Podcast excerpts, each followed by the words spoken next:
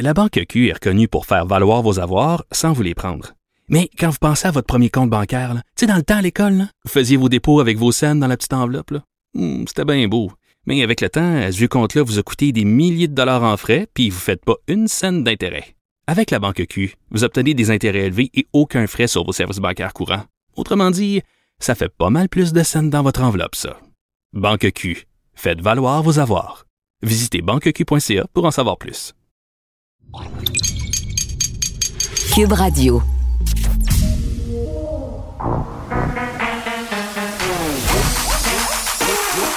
Elle a une opinion sur tous les sujets. Pour elle, toutes les questions peuvent être posées. Geneviève Peterson. Cube, Cube- Cube- Cube Radio. Salut tout le monde, j'espère que vous allez bien. Puis je vous demande ça en sachant pertinemment que peut-être euh, qu'on est un peu plus déprimé à cause des mauvaises nouvelles euh, rapport à la COVID qui nous tombent dessus. En effet, aujourd'hui, 637 nouveaux cas, 4 décès. Et 637 cas, on n'est pas loin du nombre de cas qu'on avait au printemps dernier euh, quand on s'en allait euh, directement et qu'on était confiné par ailleurs. Euh, donc, c'est sûr que ça soulève des questions et même si on nous répète à nos âmes au gouvernement que pour l'instant, c'est pas vers ça qu'on s'en va, c'est difficile de pas avoir peur de tout ça. Puis c'est ce que j'entendais beaucoup depuis quelques jours et depuis hier encore plus. C'est des gens qui disent hey, en fin de semaine, c'est peut-être la dernière fin de semaine qu'on peut faire quelque chose avant de tout se rencabaner. C'est exactement le contraire qu'il faut faire. Faut pas faire ça. Faut pas se dire qu'en fin de semaine, c'est la dernière chance.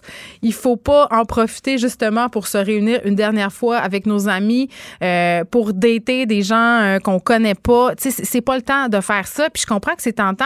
C'est tentant aussi pour les jeunes. Là. Hier, euh, grosse discussion chez nous à table autour justement des nouvelles directives de la santé publique parce que Christian Dubé l'a dit, le restez chez vous. Et euh, c'est pas clair. Et je pense qu'il y a bien des gens qui sont mêlés par rapport au point de presse d'hier. Euh, Puis d'ailleurs, on en aura un nouveau, un point de presse aujourd'hui à 13h30. On vous le présentera. Sûrement qu'on va apporter des précisions sur ces consignes parce qu'il y a de la confusion. Tu sais, euh, des gens m'écrivaient ce matin parce que c'est la, la, journée de la sortie de la déesse des Mouchafés au cinéma, un des seuls films québécois qui va de l'avant et qui sort au cinéma. Et là, les gens me disaient, mais là, on peut-tu y aller quand même? On peut-tu aller au cinéma? La réponse, c'est oui. Euh, si on va au cinéma seul ou avec des gens qui sont dans notre bulle, il n'y en a pas de problème. Et c'est vraiment ça que j'ai compris, moi, hier, par rapport au point de presse. Là. Ce qu'on nous demande, c'est d'éviter les contacts non nécessaires avec des gens qui sont en dehors de notre bulle. Sais, donc, on peut aller euh, au cinéma, on peut aller au restaurant avec euh, notre chum, notre blonde, euh, les membres de notre famille, nos enfants, mais on évite de faire des rassemblements avec des personnes qui sont pas dans nos bulles immédiates. En tout cas, moi, c'est ça que j'ai compris et je pense que c'est ça qu'on voulait dire. Mais je comprends que c'est malade. Puis même moi, je me posais la question, est-ce que j'annule ma fin de semaine au complet? Euh, c'est clair que les activités en dehors de cette bulle euh, devront être considérées, voire même annulées, mais je serais quand même curieuse de savoir, vous, qu'est-ce que vous allez faire? Est-ce que vous allez rester chez vous malgré tout ça, même si avec votre bulle? Est-ce que vous avez décidé de rester en cabané? Vous pouvez me texter au 187 Cube Radio ou m'écrire sur ma page Facebook. Je vais aller voir ça euh, pendant les pauses, peut-être lire quelques témoignages. Là. Ça va ressembler à quoi votre fin de semaine? Est-ce que vous avez peur de ce reconfinement-là? Allez-vous aller stocker aussi? Parce que ça, des gens qui se garochent un peu partout dans les magasins en ce moment, se disent Ah, des choses qui vont fermer, on a manqué de des trucs au printemps passé. Allez-vous aller faire des stocks de teinture à cheveux? Tu sais, les vraies affaires. OK. La grosse nouvelle, évidemment, aujourd'hui, c'est Nathalie Normando. Nathalie Normando et ses cinq co-accusés, ben écoute, sont libres comme l'air. On vient de prononcer l'arrêt des procédures et euh, de les libérer de tous les chefs d'accusation qui pesaient contre eux. Et ça, c'est en vertu de l'arrêt Jordan. C'est ce qu'on craignait depuis le début. Et je l'appelle, euh, je le rappelle, pardon, l'arrêt Jordan, euh, ça prévoit un plafond de 18 mois entre euh, la mise en accusation d'une personne et la tenue en cours provincial de son procès. Donc, on avait sauté ce momentum-là dans l'affaire Normando, puisque la vice-première ministre libérale avait été arrêtée en mars 2016. Ça fait donc plus de quatre ans et demi. Et là, tout le monde est au fait de l'affaire Normando, là, mais un petit rappel, là, on les soupçonnait, euh, et Nathalie et euh, ses complices, d'avoir participé à un système de financement politique en échange de contrats publics. Le fameux Scratch My Back. Mais aujourd'hui, Madame Normando est libre comme l'air et on en parle tout de suite avec Amir Kadir, qui est ancien député de Québec solidaire. Monsieur Kadir, bonjour. Bonjour, Mme Peterson. Bon, votre réaction? Ben, ça, m'attriste beaucoup. On a échappé le ballon collectivement. Euh, en même temps, Madame Normando, euh, si ça devait être la seule parmi les ministres du gouvernement libéral à pâtir de tout ça, ben, ça aurait été euh, un peu aussi problématique parce que ça aurait été une bouc émissaire alors que le véritable responsable de tout ce gâchis monumental qui, était la corruption au Québec et les milliards littéralement que ça nous a coûté, ben, c'était le Parti libéral et à sa tête, ben, celui, le grand responsable, c'est soit le chef, soit, je dire, les officiers de, ce parti-là. Et malheureusement, il faut dire que euh, on a échappé le ballon. Et vous savez, je, crois que vos auditeurs vous-même savez que j'étais pas mal assez au centre de ce combat qui a été mené à partir de 2009 euh, avec des journalistes comme André Noël de la presse à l'époque ou Madame Nathalie Roy, la députée euh, à l'époque de l'ADQ qui est devenue la CAC par la suite, pour euh, savoir combien de gens ont passé des centaines et des centaines d'heures à fouiller tous ces dossiers-là, à faire en sorte que finalement ça, ça, devienne un enjeu au centre des préoccupations. On a eu la commission Charbonneau, à moins que collectivement, on est tous délirés qu'on était tous dans l'errance la plus totale, ben, il se passait un système euh, qu'on a appelé la corruption dans le domaine de la construction et des firmes de génie conseil au Québec. Et tout ça, c'est pas fait tout seul. Il doit y avoir des responsables. Aujourd'hui, on peut se poser la question Mme Peterson, mais qu'est-ce qui nous est arrivé? Il s'est passé tout ça, personne n'a été tenu responsable au sein du gouvernement. Personne. Hein? Pouvez-vous me nommer un nom de quelqu'un au gouvernement de M. Charret gouvernement libéral qui a été tenu responsable de cet état de choses après toutes ces années de combat. Donc, collectivement, c'est vraiment euh, un échec. Puis, euh, moi, je trouve lamentable qu'on ait échappé le ballon. Oui, puis vous faites bien de le souligner. Il y a des gens euh, parmi, parmi ceux-là qui s'en tirent à très bon compte. Là. Marc Bibot, Jean Charest, Nathalie Normando, là, le bien beau avoir été. bon, on fait cet arrêt des procédures aujourd'hui, mais plus de vie. Là. Oui, mais euh, non, regardez, ça, je, je comprends humainement n'importe qui qu'on met en prison du, euh, du, du, hmm. délinquant le plus simple jusqu'à euh, le criminel le plus important, sur le plan humain, c'est un drame, je peux comprendre. Mais Mme Normando doit savoir que dans un système de justice, quand on a commis quelque chose de grave, ben, il faut en payer, entre guillemets, les conséquences. Donc, je comprends qu'elle dise que ça a pris trop de temps, mais ça a pris trop de temps, rappelons-le, parce qu'elle, elle a fait plein de procédures. Elle a, avec ses, acolytes, engagé le, le, le, gouvernement et la DPCP dans plein de procédures dilatoires. Donc, toutes ces années, c'est pas dû au gouvernement, là. D'ailleurs, Pour gagner du temps? Ben oui. Ce hmm. qu'on appelle dilatoire, ça veut dire on gagne du temps, on, on, on laisse pourrir la chose. Alors que Mme Normando, pour se racheter aux yeux du public. Parce que regardez, c'est pas parce que les procédures ont été abandonnées que les gens ont oublié, là. Je veux dire, elle est coupable aux yeux de beaucoup de monde, y compris moi. Pas la seule coupable, mais je veux dire, elle faisait partie du système de financement illégal du Parti libéral. Elle était une des ministres à 100 000 dollars par élection, d'accord? Ou par année, je me rappelle même plus, mais il fallait ramasser de l'argent, puis elle faisait partie du stratagème qui était une espèce de, fraude organisée au Parti libéral. D'accord? Oui, McMillan s'était échappé en chambre. Se racheter, elle pourrait se racheter très facile. Au lieu de venir verser des larmes, puis là dire hey, j'ai pas de vie, etc. Mais elle aurait pu, il y a quelques années, dire écoutez, je vais vous raconter ce qui s'est passé. Voilà comment les choses se sont passées. Voilà les responsabilités. Je prends ma part, mais je suis pas tout seul. Et rendre un service à l'État québécois, nous épargner tous ces millions dépensés dans toutes ces procédures. Elle l'a pas fait. Hmm. Donc, je n'ai aucune pitié. Je m'excuse de le dire ainsi. Sur le plan humain, c'est, je crois, je sais que c'est difficile, mais je n'ai aucune pitié sur le plan politique pour quelqu'un qui encore aujourd'hui nie et cache des données qu'elle pourrait rendre disponibles au public Et puis, moi, je suis sûr qu'on peut négocier quelque chose pour lui donner aussi, pour lui permettre d'alléger, d'alléger son fardeau. Hein, beaucoup de gens, qui, lorsqu'ils collaborent avec la police, puis euh, permettent à la police et à la justice d'atteindre des criminels, mais on mm. leur accorde une clémence. Elle pourrait donc avoir la clémence du système de justice, puis surtout la clémence de l'opinion publique, euh, au lieu de verser des larmes puis dire j'ai pas de vie. Oui, bien, on peut l'entendre, on l'a l'extrait. Cette décision me permet de reprendre le contrôle de ma vie, du moins je l'espère, ma vie professionnelle et ma vie personnelle. C'est extrêmement difficile de vivre avec des accusations criminelles je vais vous le dire, bien honnêtement, je souhaite pas ça à mon pire ennemi. Ma vie a été mise en suspens. Ma famille et moi avons énormément souffert. On m'a volé quatre ans et demi de ma vie. Ces années perdues, je ne pourrai jamais les retrouver. Bon, on l'entend, euh, son trémolo euh, dans la voix. C'est le cas de beaucoup de gens qui ont dû faire face à la justice. Mais ben oui, puis elle n'est pas innocente là-dedans. Moi, la seule affaire que... Oui. elle aurait pu peut-être augmenter, quand elle était ministre puis vice-première ministre, les moyens de la justice. Corriger les choses qui font qu'aujourd'hui, ça prend autant de temps. Nommer, faire tout ce qu'il faut de manière raisonnable pour que la DPCP, que le système de justice québécois ne soit pas assis à court de moyens pour mm. se ramasser de ça. Demander à son premier ministre de nommer une commission, euh, non, de nommer des gens à la DPCP qui, au lieu de laisser traîner des choses, font un travail efficace. Donc, je, comprends, moi, j'ai de la peine pour sa famille. Je comprends ce que ça représente. Mais elle a une responsabilité là-dedans.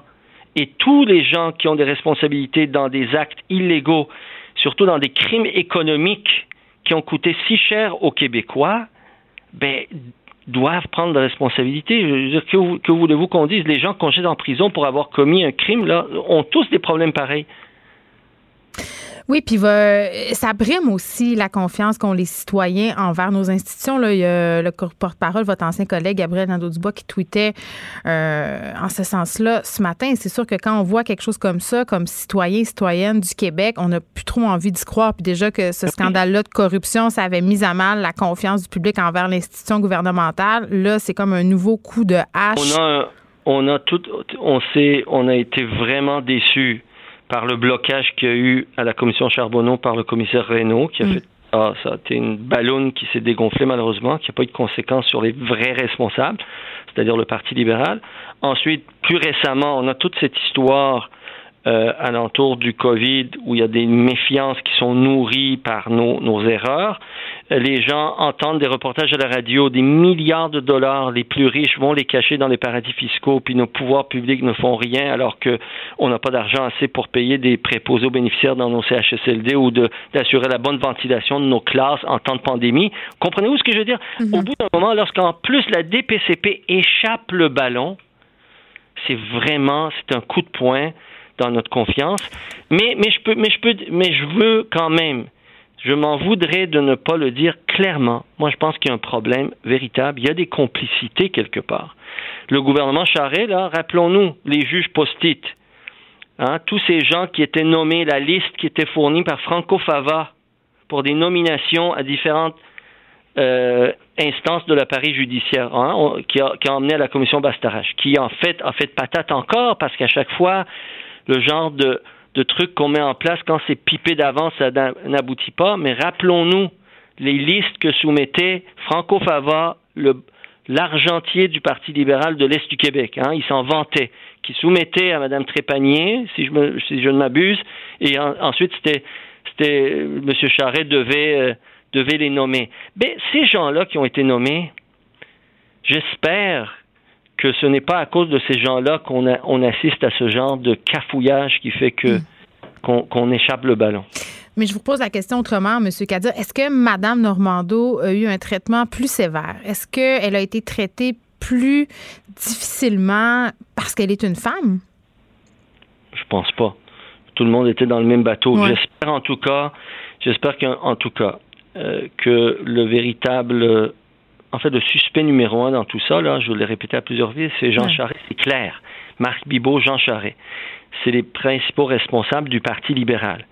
Ben, qu'ils ont la dignité au moins de reconnaître que pendant que Nathalie Normando était aux prises avec ses problèmes judiciaires, eux autres, Ponce Pilate, ils s'en sont lavé les mains. Hmm. Monsieur Kadir, merci, Amir Kadir. Merci, monsieur. Merci, Mme Patterson. Mais ancien député euh, de Québec solidaire, et je veux juste euh, dire, euh, Nathalie Normando, elle sera avec Mario Dumont et Vincent Dessureau à 15h45. Geneviève Peterson. Elle réécrit le scénario de l'actualité tous les jours. Vous écoutez Geneviève Peterson. Cube Radio. Nicole Gibault est là. Bonjour, Nicole. Bonjour Geneviève. Bon, évidemment, euh, réaction à cette affaire euh, Nathalie Normando libérée de tous les chefs d'accusation qui pesaient contre elle. Oui, je pense que peut-être que pour le bénéfice de, de nos auditeurs, ce serait important de je sais que ça fait longtemps que ça dure, alors les gens euh, peut-être juste se rafraîchir un peu la mémoire. Euh, c'est en 2016 que tout ça a commencé. C'est vraiment un très, très, très, très long processus. là. Alors, des mandats d'arrestation qui ont été décernés en 2016.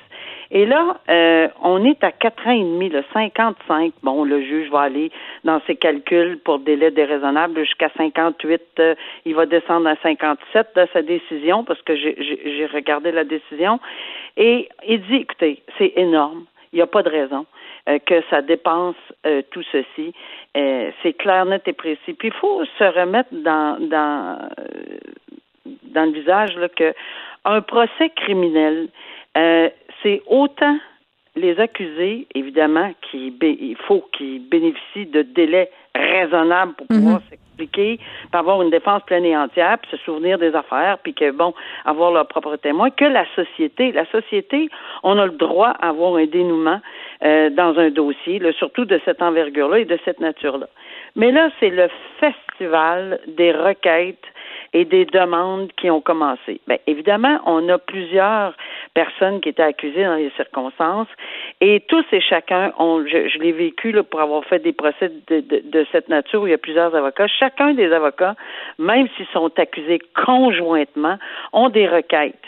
Et dès, dès le départ, il y a eu des requêtes assez, euh, assez pointues sur euh, des demandes qu'on faisait à la couronne pour avoir de la divulgation. Ça, c'est important que les gens comprennent que la couronne, qui est l'État, euh, a une obligation de divulguer tout, tout, tout ce qui pourrait être nécessaire pour que les accusés, peu importe qui ils sont, qu'ils soient les premiers ministres, qu'ils soient les gens euh, ordinaires, n'importe qui a le droit à une défense pleine et entière et toute la divulgation, ça c'est un principe clair qui est établi.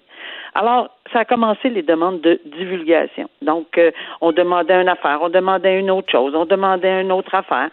Et c'est pas toujours venu, là, c'est, venu souvent à la pièce, tu sais, au compte-goutte. Évidemment, il est arrivé les fuites, euh, et on va en parler beaucoup de façon générale, les fuites journalistiques, et je pense que là-dedans, ça a joué un énorme, euh, dans la balance, là, euh, il y a eu un énorme poids dans la balance, et euh, écoute, tout ce que je peux te dire, Geneviève, que si ça en était de tout ça euh, et que ça a monté jusqu'à la Cour suprême, parce qu'on se souviendra qu'on avait demandé aux journalistes, faut pas perdre de vue là qu'il y a des journalistes qui avaient euh, indiqué que bon, il y avait eu de, de, de l'information euh, dans, dans, dans ce dossier-là, et on voulait leurs sources. Pourquoi? Parce qu'on disait peut-être que l'État avait participé l'État étant la couronne, les policiers, les enquêteurs, peu importe, c'est de façon générale. Quand on regarde ceci, on dit l'État aurait peut-être participé à quelque chose et dans les qui, n'est pas correct et dans les circonstances, ça prend un arrêt de procédure. J'ai j'ai compté euh, Geneviève pas moins de 7 8 10 requêtes. En arrêt de procédure? En, ben, en arrêt de procédure, mais pour toutes sortes c'est comme une pieuvre, hein, une requête en arrêt de procédure. Un arrêt de procédure pour les fuites, un arrêt de procédure pour les délais, un autre arrêt de procédure pour ci, un autre arrêt. Il y a une tonne d'arrêts de procédure. Ça, c'est sans compter les multiples demandes, multiples demandes de divulgation euh, que, dans, dans ce dossier-là. À, à la pièce, par accusé. Alors, c'est énorme. Et toutes ces décisions-là, ben, il y avait, lorsqu'une décision était rendue, Geneviève, ben, il y a un délai d'appel, il y a une, une, demande d'appel, euh, qui a été fait, entre autres pour les sources journalistiques. On se souviendra que c'est allé jusqu'à la Cour suprême. Ensuite, c'est revenu. On a même demandé au juge Perrault qui a rendu cette décision-là de se récuser. On ne voulait plus qu'il entende la cause. C'est des requêtes qui ont été présentées. Ben là, ça. Euh, t'écoutes ça, là, t'écoutes ça, Nicole? Puis est-ce qu'on peut en vouloir aux gens de perdre confiance en nos institutions, notre système de justice, parce qu'on joue ici avec le système. Et c'est ce qui était épeurant avec Jordan quand, quand on a décidé euh, d'avoir cette mesure-là pour un peu arrêter la complaisance dans les délais à la cour. Là, tu sais, c'est qu'en fait, il y a des gens qui qui, qui, en profitent. Tu sais, c'est toujours je ça. Vais, je vais te dire d'emblée il faut pas penser à l'extérieur en disant il en profite. Personne n'est coupable avant d'être déclaré coupable hors de tout doute raisonnable. Que ce soit euh, Nathalie Normando, Marc-Yvan Côté, peu importe, personne n'est coupable. Donc, est-ce qu'on profite des procédures? C'est pas une question de profiter des procédures. Quand on a un dossier, qu'on est en la défense, comme quand on est à la couronne, on a un devoir de présenter de présenter la preuve hors de tout doute raisonnable. Mhm. Et moi, j'ai vu les deux, mais les, les, les, la défense a le droit de dire un instant, moi, pour me préparer là-dessus, c'est absolument, j'ai besoin de ceci pour faire ma défense parce que j'ai, je suis présumé innocent. Là. Puis encore aujourd'hui, le juge, ça c'est spécial, j'ai rarement vu ça, là, Geneviève. Là, le juge a fait une remarque à la fin de sa décision en disant bon, voici là, j'ordonne l'arrêt des procédures. Puis entre guillemets, c'est, c'est, c'est, la même chose que d'être acquitté là. Mm-hmm. Mais il dit je veux juste que vous sachiez. Et il fait une remarque, c'est rare qu'on voit ça, mais il a pris la peine de le faire. 81 pages plus loin, de dire ces gens-là, ils sont innocent. Innocent. Alors, il y a, oui, il y a eu ci, oui, il y a eu ça, oui, mais le procès qu'il y a eu dans le public, dans les médias, dans ci, dans ça, ça a été, c'est quelque chose, c'est là qu'on voit la différence entre les procès sur la place publique et mm. le procès à la cour. Il n'y en a pas eu de démonstration. Mais oui, mais ils sont innocents au jeu de la justice à cause des procédures, mais euh, je viens de parler. Non, c'est pas à cause des procédures, ben. c'est à cause du fait qu'on n'a pas fait cette démonstration-là, puis qu'on n'a pas pu. Non, je comprends, je comprends. On pourrait regarder ça. Excuse-moi, le l'œuf ou la poule? Est-ce qu'on, est-ce que quelqu'un qui doute qu'il y avait de la corruption au Parti libéral, je veux dire, avec tout ce qui a été amené comme preuve dans les médias, je comprends que c'est pas un procès euh, dans une cour de justice, mais à un moment donné, tu sais. Mais, mais, mais Geneviève, est-ce que c'est les cinq? Est-ce que c'est un? Ben oui, je comprends. Est-ce que c'est l'autre? Fait que dans un cas comme ça, il faut jamais oublier que la couronne a décidé, je, sais, je, puis je dépa, c'est pas, je veux pas le défendre, je veux l'expliquer, je veux vulgariser ce qui est arrivé. C'est tout ce qui, ce qui m'importe avec toi aujourd'hui, c'est de dire que le processus a été énorme et très long parce qu'on s'est enfargé partout, partout, partout. Et je pense qu'il va y avoir des leçons à tirer. C'est évident. Et euh, je dois te dire qu'on n'a pas fini d'en entendre parler, là. Parce que ce jugement-là, il y a, je peux te dire qu'il y a autant de caviardage parce qu'il y a plein d'affaires qu'on n'a pas le droit. Il y a ben eu huit clos, plein de huit clos. Et ça veut dire qu'il y a autre chose. Et anguille sous roche? ben, il y a anguille sous roche, peut-être, et il va falloir laisser le tout se faire parce qu'en ce moment, il y a une enquête encore qui fait qu'on regarde tout ceci, tout ce qui s'est passé, et on, s'attend à un résultat, évidemment, le public s'attend à un résultat sur le coulage des fuites euh, journalistiques. Donc, dans les circonstances, on n'a pas fini d'en entendre parler, mais eux ont fini de leur côté devant la justice. Oui, en tout cas. En tout cas. Le juge Perrault a quand même une patate chaude entre les mains. C'est ça. C'est une patate chaude. Et euh, son jugement, je, je l'ai lu, là, euh, il, il, est étoffé. Là. Euh, j'écoutais certains autres commentaires de juristes et moi aussi, je suis d'avis qu'il est très, très étoffé, ce jugement-là. Il n'a pas l'air d'avoir grande ouverture, mais le droit d'appel existe pour la couronne également. Ils ont 30 jours pour en appeler de cette décision-là, mais ils, ne décideront pas aujourd'hui, pas avec 81 pages. Non, puis c'est sûr que c'était toffé, là, ils savaient euh, qu'on l'attendrait dans le détour, comme on dit. OK, euh, autre sujet, cette avocate montréalaise, maître Marie-Hélène Giroux, qui avait été condamnée à payer 1000 dollars justement pour cette jouée du système, Nicole. Elle a fait perdre son temps à la cour euh, et là, elle a réussi à faire infirmer la décision. Oui, ben c'est c'est ça. Elle avait été condamnée, là, ce qu'on appelle pour outrage au tribunal, parce que au civil, euh, c'est comme ça que ça existe, et il y a une amende, c'est rare, là, mais c'est c'est pour outrage. Et elle s'était, selon le juge à l'époque, moquée du système, avait perdre son temps. Puis je sais que pour l'avoir vécu, c'est très, très frustrant quand on pose des questions, à, que ce soit une avocate ou un avocat, euh, de dire pourquoi, pourquoi, pourquoi. Puis là, on s'aperçoit que vraiment, vraiment, là, euh, bon, euh, il y a eu un ensemble de circonstances qui a fait que le juge a sorti de ses gonds, euh, sorti de ses gonds. Il l'a cité, puis il l'a. il- mais ce qui est, ce qui est int- intér- intéressant ici, c'est que c'est que il lui dit, le juge en question, là, celui qui l'a cité puis qui, déc- qui a dit qu'il y avait 1000 do- elle avait 1000 dollars euh, d'amende à payer, il dit, écoutez, elle nous a fourni une version, si j'utilise ces termes, c'est pas les miens, bric-à-brac, qui tenait pas la, la route parce qu'elle avait, bon, durement critiqué, puis elle, les délais, puis etc.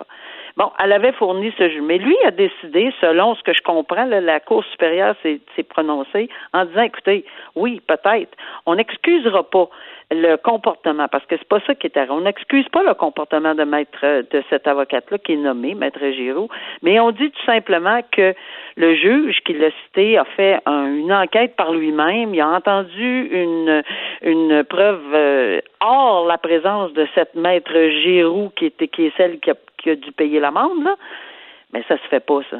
Alors c'est là où le bas blesse selon la Cour supérieure, dire, écoutez, vous ne pouviez pas le faire.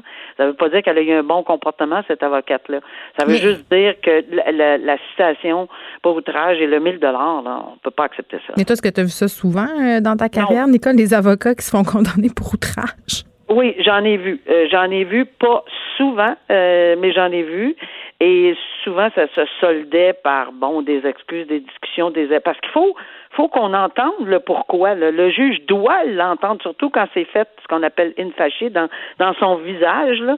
Il faut qu'on entende pourquoi, puis il faut laisser les parties s'exprimer.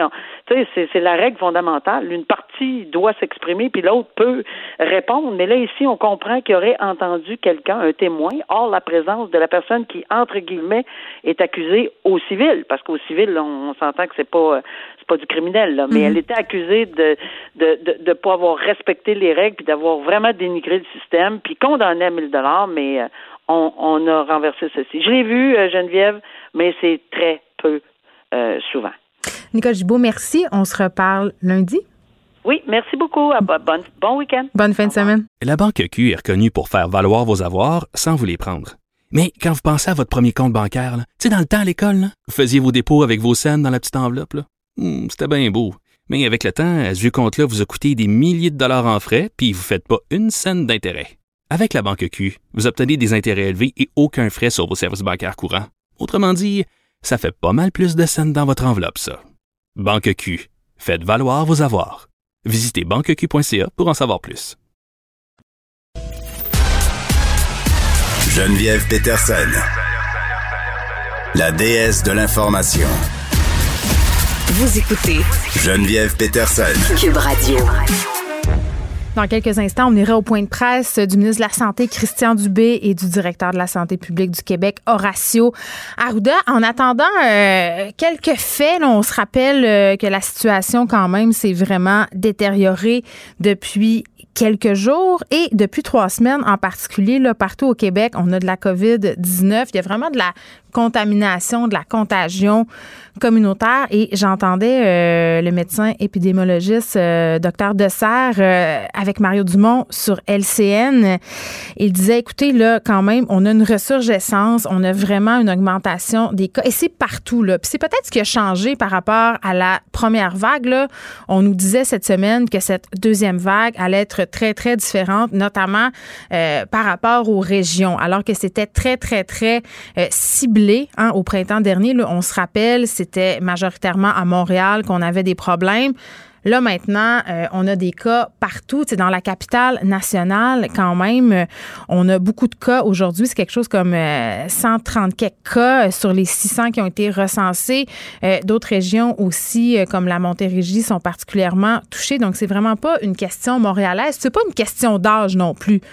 Je pense que c'est ça aussi qui différencie vraiment beaucoup la première vague, la deuxième, euh, alors qu'on a parlé beaucoup des CHSLD euh, ce printemps. Là, vraiment, on se rend compte que les personnes qui sont infectées, que les personnes aussi qui sont les vecteurs de transmission, eh bien, ce sont les jeunes. Et quand je dis les jeunes, je parle pas nécessairement des adolescents, là, je parle des adultes qui sont euh, âgés de moins de 35 ans, là, la tranche des 20-35. Et la raison est quand même assez simple.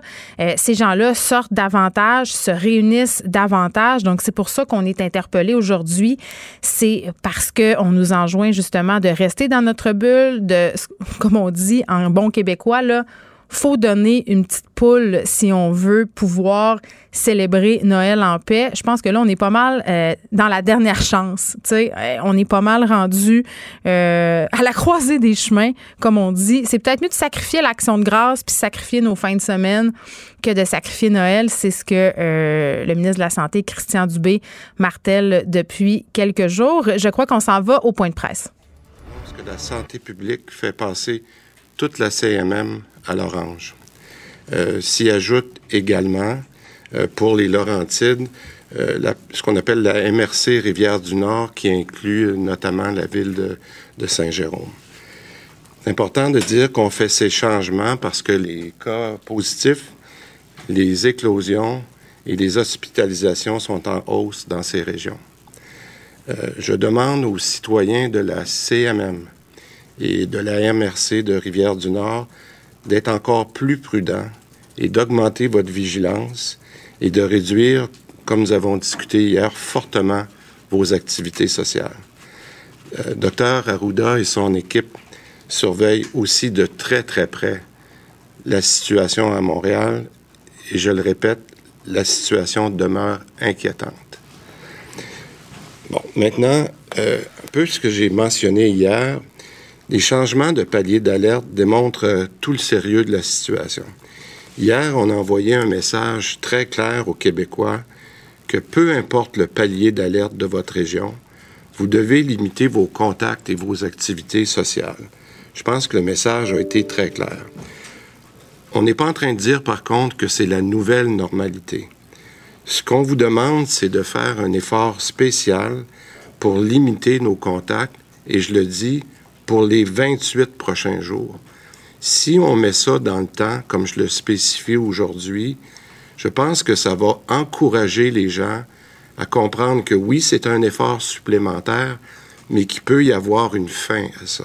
Alors, je le répète, ce qu'on vous demande, c'est de faire un effort spécial pour limiter vos contacts, ce qu'on a appelé les contacts sociaux, pour les 28 prochains jours. C'est pour un mois, ce n'est pas permanent, on vous demande un mois d'effort pour casser la deuxième vague. Je vais aussi être le plus clair possible, parce qu'hier, j'ai donné des exemples, euh, on en a parlé beaucoup dans les 24 dernières heures. Je le répète, je vous demande d'annuler les soupers entre amis à la maison, les barbecues, les parties, tous les rassemblements que vous pouvez éviter. Pour le prochain mois, on réduit nos contacts au minimum. Bon, maintenant, sur le traçage, j'aimerais dire quelques mots euh, rapidement. Je veux répéter le mot qu'on a dit un peu plus tôt cette semaine. C'est important que les gens puissent collaborer à nos enquêtes, étant donné la situation. Et pour que vous sachiez euh, qu'il s'agit bien d'un appel de la santé publique, nous avons euh, fait un ajustement pour nos lignes téléphoniques et maintenant ce sera affiché santé publique sur vos téléphones quand on communiquera avec vous. Alors ça, ça veut dire, s'il vous plaît, prenez l'appel. Si sur votre téléphone, c'est marqué santé publique, s'il vous plaît, prenez l'appel. On a besoin de votre collaboration.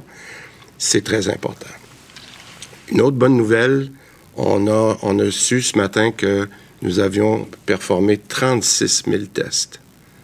Alors, euh, ça, c'est encourageant parce que derrière les tests, on sait qu'on va avancer dans nos enquêtes, mais en même temps, ça va permettre de, tester et d'avoir des cas plus rapidement. L'autre bonne nouvelle, je l'ai dit hier, il faut en trouver, ou on peut en trouver des bonnes nouvelles. Euh, on est rendu à plus de 5000 personnes qui se sont inscrites sur le site Je contribue et euh, qui se sont mobilisées et qui sont maintenant euh, qui vont être contactés par nos différents centres régionaux, nos, nos CIS et nos CIUS, pour donner un coup de main, autant pour le dépistage que pour les enquêtes. Alors, quand je vous dis qu'on fait 36 000 tests par jour, bien, c'est sûr qu'il va y avoir beaucoup de dépistage, puis qu'il faut... Euh, l'aide qui nous est offerte par les gens qui ont appelé, elle est vraiment appréciée. Euh, J'aimerais rappeler aux Québécois en terminant qu'on a tout fait ça, on fait tout ça pour combattre ce virus-là. On doit protéger notre population, nos travailleurs de la santé, je le dis, euh, les, gens des, des, écoles, les enseignants, mais aussi, aussi, je veux rappeler que l'effort qu'on vous demande, il est vraiment particulier pour les 28 prochains jours. Et je le répète, ça peut faire une grande différence. Je vais dire quelques mots en anglais. Alors, on a une durée, hein? Euh, on savait pas au départ euh, cet effort-là, on allait devoir le fournir pendant combien de temps? 28 jours. 28 jours, comme dans le film de Zombie. C'est ça qu'il va falloir faire. 28 jours enfermés ou 28 jours à sortir avec les gens de notre bulle. Je pense que c'est ça qu'il faut retenir. Là. Il faut éviter les constats qui ne sont pas nécessaires. Euh, Christian Dubé qui nous annonce aussi qu'à la CMM, on, est orange. On est orange encore. On veut pas passer au rouge. Euh, un petit mot sur les tests aussi. 36 000 tests par jour. Euh, Monsieur Dubé qui voulait remercier les gens qui s'étaient inscrits en grand nombre sur Je contribue parce que on le sait là, il y avait quelques ratages au niveau euh, du processus de dépistage parce qu'on avait majoritairement des retraités et des bénévoles. Il en manquait. Donc, euh, ça, c'est une bonne nouvelle, mais qui dit plus de tests, euh, dit aussi plus de cas. Bon. M. Dubé semble vouloir se raccrocher aux bonnes nouvelles. Moi, je vois pas tant que ça où sont les bonnes nouvelles. 28 jours, c'est quand même assez long. J'ai pas hâte, vraiment pas hâte d'expliquer ça à mon ado quand je vais revenir à la maison ce soir parce que hier, c'était la question qu'elle me posait quand est-ce qu'on va pouvoir revenir à la normale? Et là, je tape sur le même clou tout le temps. C'est le nouveau normal. On ne sait pas. On vit dans un film d'apocalypse. Puis je faisais la joke du film de zombie 28 jours, mais on se sent de plus en plus euh, dans une dystopie. Euh, je prends quelques minutes pour parler avec mon collègue Alexandre Moranville-Ouellette. Euh, Alexandre, salut. Ah, bonjour. Alexandre, je sais que ton beat à Cube Radio, c'est la politique et les complots. Un peu, oui. Puis c'est sûr que quand tu, quand tu le dis, c'est l'apocalypse, le climat. Ben on se sent, on sent comme si c'était dystopique, apocalyptique. Ben dans ce temps-là, qu'est-ce qui ressurgit? Ben des gens qui pensent être des héros oui, puis des gens qui, qui, qui, sont adeptes de la théorie du complot, je pense qu'on a un terreau fertile en ce moment. Et là, il y a des complotistes qui cherchent à faire arrêter un journaliste. Ben, en fait, c'est toute une histoire qui est survenue hier dans les rues d'Ottawa. Un certain Brian Kidder qui a tenté de faire ce qu'on appelle une arrestation citoyenne. Je me sens entre énormes oh, guillemets parce que c'est une connerie pure et simple, là, une arrestation citoyenne. Euh, il a essayé d'arrêter le journaliste de Radio-Canada, Daniel Thibault, qui, tente, qui est animateur justement à Radio-Can mhm. et qui tentait de, de rejoindre les bureaux, partait de la colline parlementaire pour rejoindre les bureaux de Radio-Canada. Il s'est fait interpeller par cet homme-là, ce complotiste-là, au coin d'une rue, euh, qui euh, voulait mettre la main au collet, faire une arrestation citoyenne parce qu'il pensait qu'il était le député bloquiste Mario Beaulieu. Pas du tout le donc, il y avait donc erreur sur la personne? Ben, il y avait erreur sur la personne, puis encore une fois, erreur sur le motif, parce que pourquoi voulait-il arrêter Mario Beaulieu? Il a dit que peu importe, euh, tant que c'est un député, ça lui était égal. Il voulait juste mettre la main au collet d'un député pour les rendre euh, imputables de tout ce qu'ils avaient pu faire, euh, les entraves à la justice et autres. Puis il a tenté pendant plusieurs minutes de barrer la route physiquement aux journalistes. Là, il a même fallu, il s'est interposé dans les portes, il a fallu que lui et une collègue, on peut le voir dans une vidéo qui est devenue euh, assez viral sur les réseaux sociaux. Il a fallu qu'il appelle la police, littéralement, parce que cet homme-là euh, ne voulait pas bouger. Il y a une plainte, d'ailleurs, officielle qui va être déposée à la police, mais moi, tu sais, j'adore, Geneviève, m'intéresser au complot, comprendre qu'est-ce qui se passe dans la tête de certaines personnes, mais quand ça devient physiquement dangereux, disons-le, pour des individus qui n'ont rien à se reprocher, là, ça commence à me fatiguer. Ben, on va en voir de plus en plus des dérapages comme ça. Puis tu sais, euh, bon, j'aime pas beaucoup parler de lui, mais euh, cet homme euh, qui est à la tête de Radio-Québec, Alexis Cossette-Trudel, parle souvent de ce mouvement-là citoyen, c'est-à-dire le pouvoir qu'auraient les citoyens, certains citoyens, de faire des arrestations. c'est beaucoup partagé en ce moment ce type de contenu-là dans les communautés complotistes. Et bon, euh, il y a Xavier Camus. Bon, on, peut aimer ou pas aimer Xavier Camus. Là. Des fois, je me, je me pointe sur sa page Facebook un peu pour aller voir, euh, parce que, à mon sens, il est de l'autre côté du spectre. Tu sais, tu as des gens qui sont intenses à droite, puis tu as des gens qui sont intenses à gauche. Lui, Xavier Camus, intense à gauche.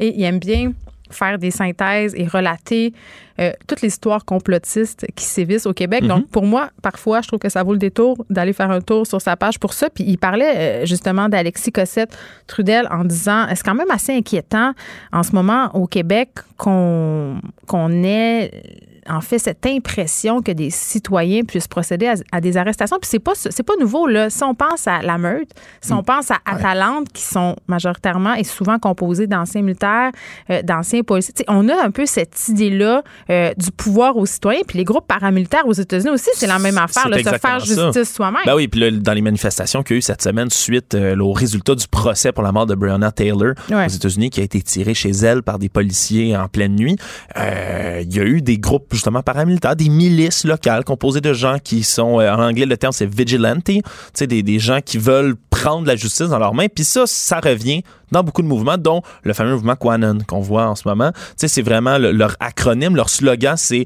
Where we go one, we go all, qui, dans le fond, veut dire que où quelqu'un se lance, nous nous lançons tous. Et ça, ça réfère justement à ça. C'est un jour, va falloir qu'on se soulève, qu'on prenne les choses en main parce que nous sommes dirigés par des tyrans. Euh, c'est un espèce de... Ça, se veut comme révolutionnaire, puis ça incite les gens à, se prendre pour des héros, littéralement. Euh. C'est un phénomène très américain euh, qui s'en vient ici, puis je pense qu'on doutait que ça puisse se rendre et traverser la frontière. Mais là, avec ce qui se passe en ce moment, tu le dis, c'est une espèce de terreau fertile pour cette espèce d'idéologie-là, mais ça date pas dire. C'est pas, pas, purement américain, moi, dans mon esprit, je pense. Ben, leur relation aux armes et le fait que ah, chaque citoyen américain ait accès à une arme et sache se servir d'une arme, ça peut donner lieu à ce type d'idéologie-là. C'est-à-dire, on le voit dans les gated community, là, des vigiles citoyennes, des gens qui sont nullement formés pour ça, euh, qui se promènent, patrouillent les quartiers avec des guns. On l'a vu aussi euh, euh, dans le cadre de la, présidentielle américaine, des gens qui se pointent à des endroits lourdement armés ah pour oui, en Virginie. Mais ben oui, Tu sais, on, se rappelle aussi de ce couple qui est sorti de sa maison pour supposément se protéger des manifestants avec leurs guns, leurs fusils. Et qui étaient des invités d'honneur au Congrès des Républicains. Donc, tu sais, est-ce que est-ce qu'on est en train de se rendre là au Québec? Tu sais, à un moment donné, moi, ça m'inquiète énormément. Je me dis, avec la montée du radicalisme, puis avec la façon dont l'information circule, puis j'en parlais ce matin avec Benoît, euh, on est un peu prisonnier des algorithmes, donc les complotistes les voient, ces vidéos-là, aux, aux États-Unis? Oui, oui. Puis c'est surtout, tu le dis, sont prisonniers euh, encore plus d'un algorithme quand tu commences à chercher des théories du complot. Tu sais, moi-même, j'en fais l'expérience souvent quand. oui, non, non, mais c'est toi, en tant ben, qu'expert ben, complotiste. je, travaille, je travaille là-dessus très souvent, effectivement. Tu sais, je, je, me passionne un peu pour ce, genre de phénomène-là. Puis tu descends dans ce qu'il appelle le rabbit hole, le trou non, mais t'as-tu peur des fois de te faire ficher par le gouvernement? Parce que l'autre fois, avec la lettre qui a été envoyée à Trump, euh, cherchais des trucs sur la ricine. Puis là, je me disais, ah, tu sais, peut-être que je vais être flagué par les, la GRC. Ben, exact. Puis c'est, des, c'est juste des fois, quand tu commences à descendre, c'est qu'un vidéo mène à un autre, mène à un autre. Puis c'est même sur YouTube, euh, je pourrais presque appeler ça de YouTube, qualifier ça de YouTube parallèle, si on veut. T'es-tu en train de te radicaliser, là? Non, non, mais quand tu commences à chercher, puis à chercher, puis à chercher, t'as l'impression que soudainement, tout ce qui te revient autour de toi a toujours rapport avec des complots, il y a toujours une vidéo de plus, il y a toujours une explication supplémentaire, puis euh, je, comprends certaines personnes qui, une fois embarquées là-dedans, peuvent plus en sortir. Hey, laissez donc ça aux policiers arrêter le monde. La Banque Q est reconnue pour faire valoir vos avoirs sans vous les prendre. Mais quand vous pensez à votre premier compte bancaire, tu sais, dans le temps à l'école, vous faisiez vos dépôts avec vos scènes dans la petite enveloppe. Hmm, c'était bien beau. Mais avec le temps, ce vieux compte-là vous a coûté des milliers de dollars en frais, puis vous ne faites pas une scène d'intérêt. Avec la Banque Q, vous obtenez des intérêts élevés et aucun frais sur vos services bancaires courants. Autrement dit, ça fait pas mal plus de scènes dans votre enveloppe, ça. Banque Q, faites valoir vos avoirs. Visitez banqueq.ca pour en savoir plus. Joignez-vous à la discussion. Appelez ou textez le 187 Cube Radio 1877 827 2346. Hello.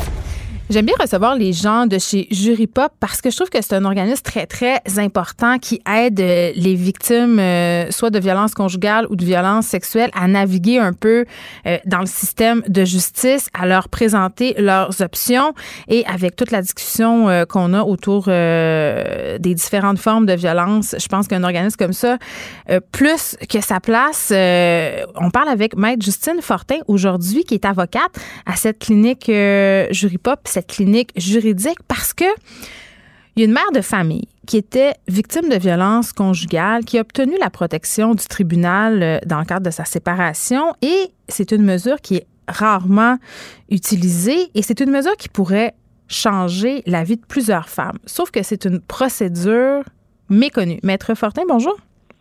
Bonjour. Bon, tout d'abord, euh, c'est une première au Québec? Mais en fait, c'est euh, disons que c'est la première qui est recensée. Après nos recherches, on n'en a pas trouvé d'autres euh, l'équivalent en contexte de violence conjugale. Mmh. Donc cette mesure-là a été utilisée dans d'autres contextes, mais spécifiquement pour euh, ce pourquoi elle a été créée, c'est-à-dire assurer la sécurité à une personne qui vit en contexte de violence conjugale, ce serait effectivement euh, la première fois que c'est ordonné par un juge en cour supérieure. Bon, ça peut être l'air un petit peu compliqué là, quand on parle justement euh, euh, de mesures comme celle-là. Est-ce qu'on peut expliquer c'est quoi exactement, puis dans quelle optique ça peut nous servir? Bien, en fait, c'est un recours juridique supplémentaire qui est offert aux personnes vivant ou ayant vécu la violence conjugale qui veulent pas aller porter plainte à la police ou qui sont tout simplement pas encore rendus à cette étape-là dans leur processus ou euh, qui va être appliqué s'il y a tout simplement pas d'acte criminel qui a été commis dans un cas, par exemple, de violence psychologique.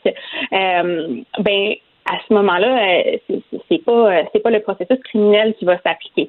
Donc, euh, l'ordonnance civile de protection, c'est si le processus traditionnel répond pas aux besoins de la personne victime. Puis des fois, c'est une question de parcours de vie aussi hein, qui va amener une personne à pas vouloir aller porter plainte à la police.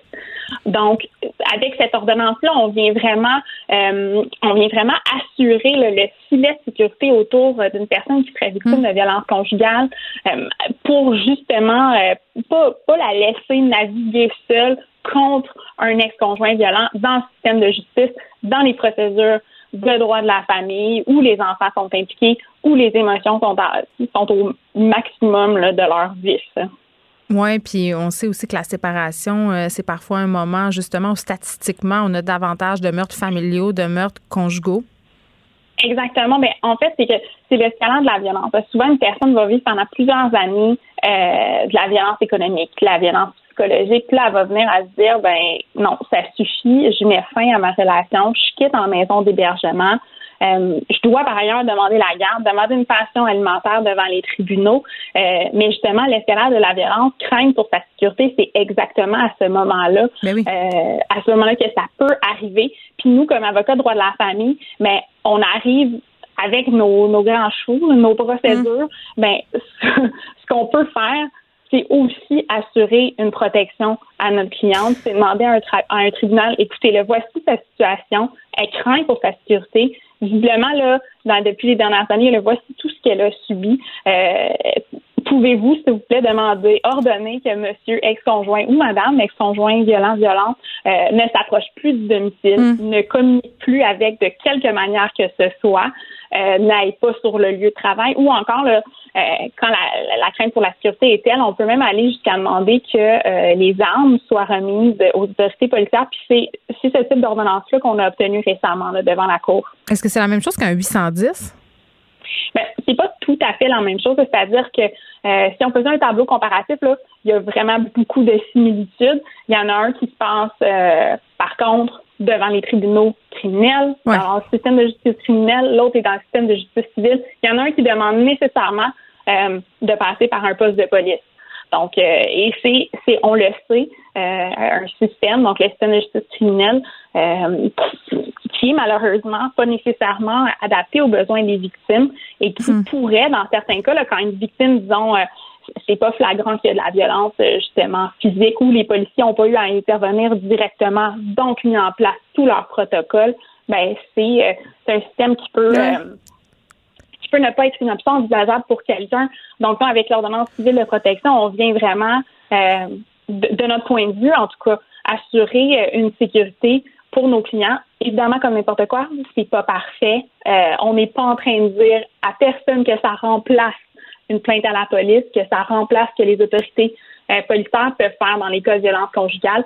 Euh, mais certainement, ça permet de ne pas, de pas laisser euh, s'échapper entre ce filet-là euh, des personnes qui auraient besoin qu'on les protège. Puis en même temps, je veux pas être plate, mettre Fortin ou être prophète de malheur, mais il y a des agresseurs que ça n'arrête pas, ce type de procédure-là. on l'a vu un peu plus tôt cette mm. année. Il y a des hommes qui ont assassiné leurs femmes, il y a des hommes qui ont assassiné leurs enfants. Et là, je dis que ce sont des hommes parce que dans ces cas-là, c'était des hommes, mais mm-hmm. dans certains de ces cas-là, ces personnes-là avaient euh, contre eux des 810, c'est-à-dire cette mhm. interdiction d'approcher du domicile familial, cette interdiction d'approcher leurs victimes. Mais on sait, euh, puis ça c'est une incongruité euh, que je soulève régulièrement parce que ça n'a aucun sens et c'est ce qu'il faut un peu changer dans la façon dont on traite les cas de violence conjugale, de violence sexuelle. C'est quand on se partage des enfants ben la personne, lors de l'échange de l'enfant, peut arriver à la maison et aller les prendre. Et c'est souvent là que le pire arrive. Euh, vous n'êtes pas plate du tout en soulevant ça. C'est une réalité avec laquelle on vit euh, tous les jours en accompagnant euh, nos clients au travers non seulement leur processus judiciaire, mais leur vie carrément.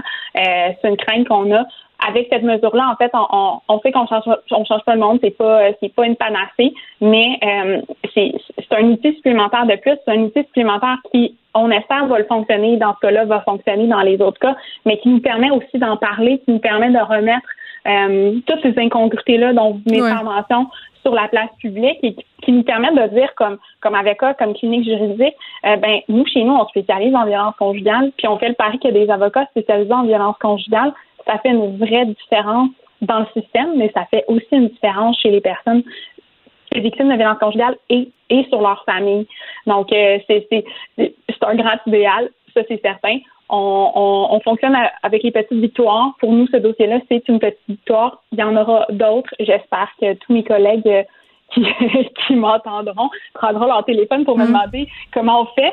Puis, euh, on, en fait, on espère juste qu'en multipliant les mesures puis en multipliant les outils, euh, on n'oublie jamais qu'il y a des enjeux beaucoup plus importants puis que justement l'escalade de la violence, on la connaît pas. C'est très difficile de la voir venir. Euh, mais c'est en se spécialisant puis en travaillant de pair avec euh, avec les, intervenants de première ligne, puis les experts aussi, ceux qui connaissent la violence conjugale encore beaucoup mieux que moi, qu'on va pouvoir écoutez venir à bout de ce fléau là je ne sais pas. je, ne vais pas, je vais pas espérer ça aujourd'hui, mais juste offrir plus de protection pour les personnes puis victimes. Puis si on peut le faire devant les tribunaux de la famille quand on demande une garde, puis quand, quand on s'en va fixer mm. une pension alimentaire, je me dis qu'on qu'on a fait un pas en avant. Maître Fortin, euh, on vous avez soulevé à plusieurs reprises euh, pendant cette entrevue le fait qu'il y avait des victimes qui ne désiraient pas, pour plein de raisons qui leur appartiennent, se tourner vers le système de justice. Cet été, on a eu tout ce mouvement de dénonciation euh, où justement on a beaucoup reproché aux victimes de s'épancher sur la place publique, de s'épancher euh, sur les réseaux sociaux. Et la question qui revenait souvent et le commentaire qui revenait souvent, c'est mais pourquoi ce monde-là, il porte pas plainte? Pourquoi ils vont pas à la police? C'est ça qu'il faut faire, c'est ça la chose à faire. Vous qui travaillez avec des victimes là, quotidiennement, vous les entendez. Euh, je veux qu'on explique aux gens pourquoi, dans la tête de certaines personnes, aller voir la justice, c'est inconcevable. Oui, il y a vraiment une multitude de raisons. Hmm. Euh, la première, je dirais que c'est souvent un manque d'information. Euh, puis, bon, chez nous, c'est ce qu'on fait, hein, chez pas de l'information juridique, beaucoup, euh, devant la bonne information juridique détaillée, adaptée à notre situation, on peut prendre une décision éclairée. On pourra alors se tourner vers les tribunaux. Euh, il y a aussi une question d'enjeu personnel. Euh, des fois, donc, les dénonciations publiques, hein, le simple fait d'en parler, hmm. le simple fait de nommer ce qu'on a vécu, ça va être suffisant pour une personne victime, qu'elle soit victime euh, de quelque violence que ce soit. qu'on entend souvent en violence conjugale chez nos clients, c'est moi, là, je veux juste avoir la paix, puis savoir que mes enfants vont être en sécurité. J'ai pas besoin, j'ai pas besoin de passer par n'importe quel autre processus. Je veux la paix. Puis ben, devant devant cette phrase-là, devant cette affirmation-là, nous ce qu'on fait comme avocat, Puis c'est la, c'est la mission qu'on s'est donnée, c'est de mettre devant ces personnes-là tous les recours qui s'offrent à elles, puis de, de, leur expliquer, de s'assurer qu'elles comprennent, puis ensuite de respecter leur choix. Hmm. C'est, je dirais que c'est sûrement cette portion-là qui est la plus difficile à comprendre, à laisser une, une personne décider pour elle-même. Euh, mais du moment que cette personne-là, elle a toute l'information dont elle a besoin pour prendre une bonne décision, ben moi j'ai confiance que, que les personnes référentes qui font appel à nous prennent des décisions éclairées. Hmm. Euh, on reste toujours dans cette vague de dénonciation. Maître Fortin, euh, le fondateur de la clinique Jury Pop, Maître Marc-Antoine Cloutier, a remis sa démission dans la foulée de ce mouvement-là cet été euh, parce qu'il y a eu des allégations d'inconduite le concernant. ça a dû brasser chez vous cet été? Hmm. Ben, je dirais que ma directrice générale a eu de courtes vacances. autrement ça, autrement ça, on a fait on a fait, puis je dis on, mais je m'explique totalement de ce on, parce que j'étais moi-même en vacances. Euh, notre conseil d'administration, ma directrice générale, on fait, euh, on fait tout, tout ce qu'ils avaient à faire dans l'ordre des choses euh, pour justement rectifier les faits et puis euh, et puis s'assurer qu'on méritait la confiance qu'on qu'on a en du, du, comité transpartisan puis euh, puis du ministère de la Justice qui qui nous demande de d'accompagner puis de soutenir juridiquement euh, les personnes qui sont euh, qui sont victimes de violences de caractère sexuel. Hmm. Puis euh, puis je pense que sans aucun doute là, c'est ce qu'on a réussi à, à démontrer pendant cette crise. Puis on en ressort aujourd'hui beaucoup plus fort avec avec une mission qui qui fait encore plus de sens à mon avis. Personne n'est à l'abri. Oh ça c'est certain, personne n'est à l'abri. mais il faut simplement il faut simplement faire attention puis être certain que qu'on fait qu'on fait les actions qu'on fait à tous les jours quotidiennement pour les bonnes raisons puis après ça ben on pourra toujours, euh, on pourra toujours rectifier les faits si nécessaire. Maître euh, Fortin qui faisait allusion à ce comité transpartisan. Euh, terminons en en parlant. il nous reste quelques secondes. Là. Où est-ce qu'on en est rendu avec ça, là, ce comité formé justement par Sonia Lebel, Christine Labrie, Hélène David et bon, la, cette quatrième personne dont le nom m'échappe tout le temps, Véronique Yvon, je crois. Est-ce que c'est rendu où cette histoire-là? Est-ce qu'on a pris du retard à cause de la pandémie? Euh, écoutez, les dernières informations que j'ai, elles se sont très jalouses de, l'information qu'elles auront, du rapport qu'elles, auront à nous remettre très bientôt. Euh, je dirais, on, on, attend ça avec grande, grande impatience. Moi, mes collègues et les acteurs de tous les milieux que ça va toucher. Euh, il, il semble pas qu'il y, ait de, qu'il y ait de retard. Il semble qu'on devrait avoir justement un, rapport euh, prochainement. Puis quand je dis prochainement, je l'ai dit au sens où le politique utilisera le mot prochainement. Euh, et puis, euh, puis on espère en fait qu'il y aura des recommandations avec lesquelles nous, comme organisme, on pourra naviguer, puis qui feront écho au constat que nous on fait dans nos, avec nos initiatives, euh, non seulement en violence sexuelle, mais, mais en violence conjugale aussi, puis qu'on pourra ben, travailler main dans la main dans l'avenir. Très bien, Maître Justine Fortin, qui est avocate à la clinique juridique Juripop. La Banque Q est reconnue pour faire valoir vos avoirs sans vous les prendre. Mais quand vous pensez à votre premier compte bancaire, tu sais, dans le temps à l'école, vous faisiez vos dépôts avec vos scènes dans la petite enveloppe. Hmm, c'était bien beau. Mais avec le temps, ce vieux compte-là vous a coûté des milliers de dollars en frais, puis vous ne faites pas une scène d'intérêt. Avec la banque Q, vous obtenez des intérêts élevés et aucun frais sur vos services bancaires courants. Autrement dit, ça fait pas mal plus de scènes dans votre enveloppe, ça. Banque Q, faites valoir vos avoirs. Visitez banqueq.ca pour en savoir plus. Pour elle, une question sans réponse n'est pas une réponse. Geneviève Peterson. Cube Radio.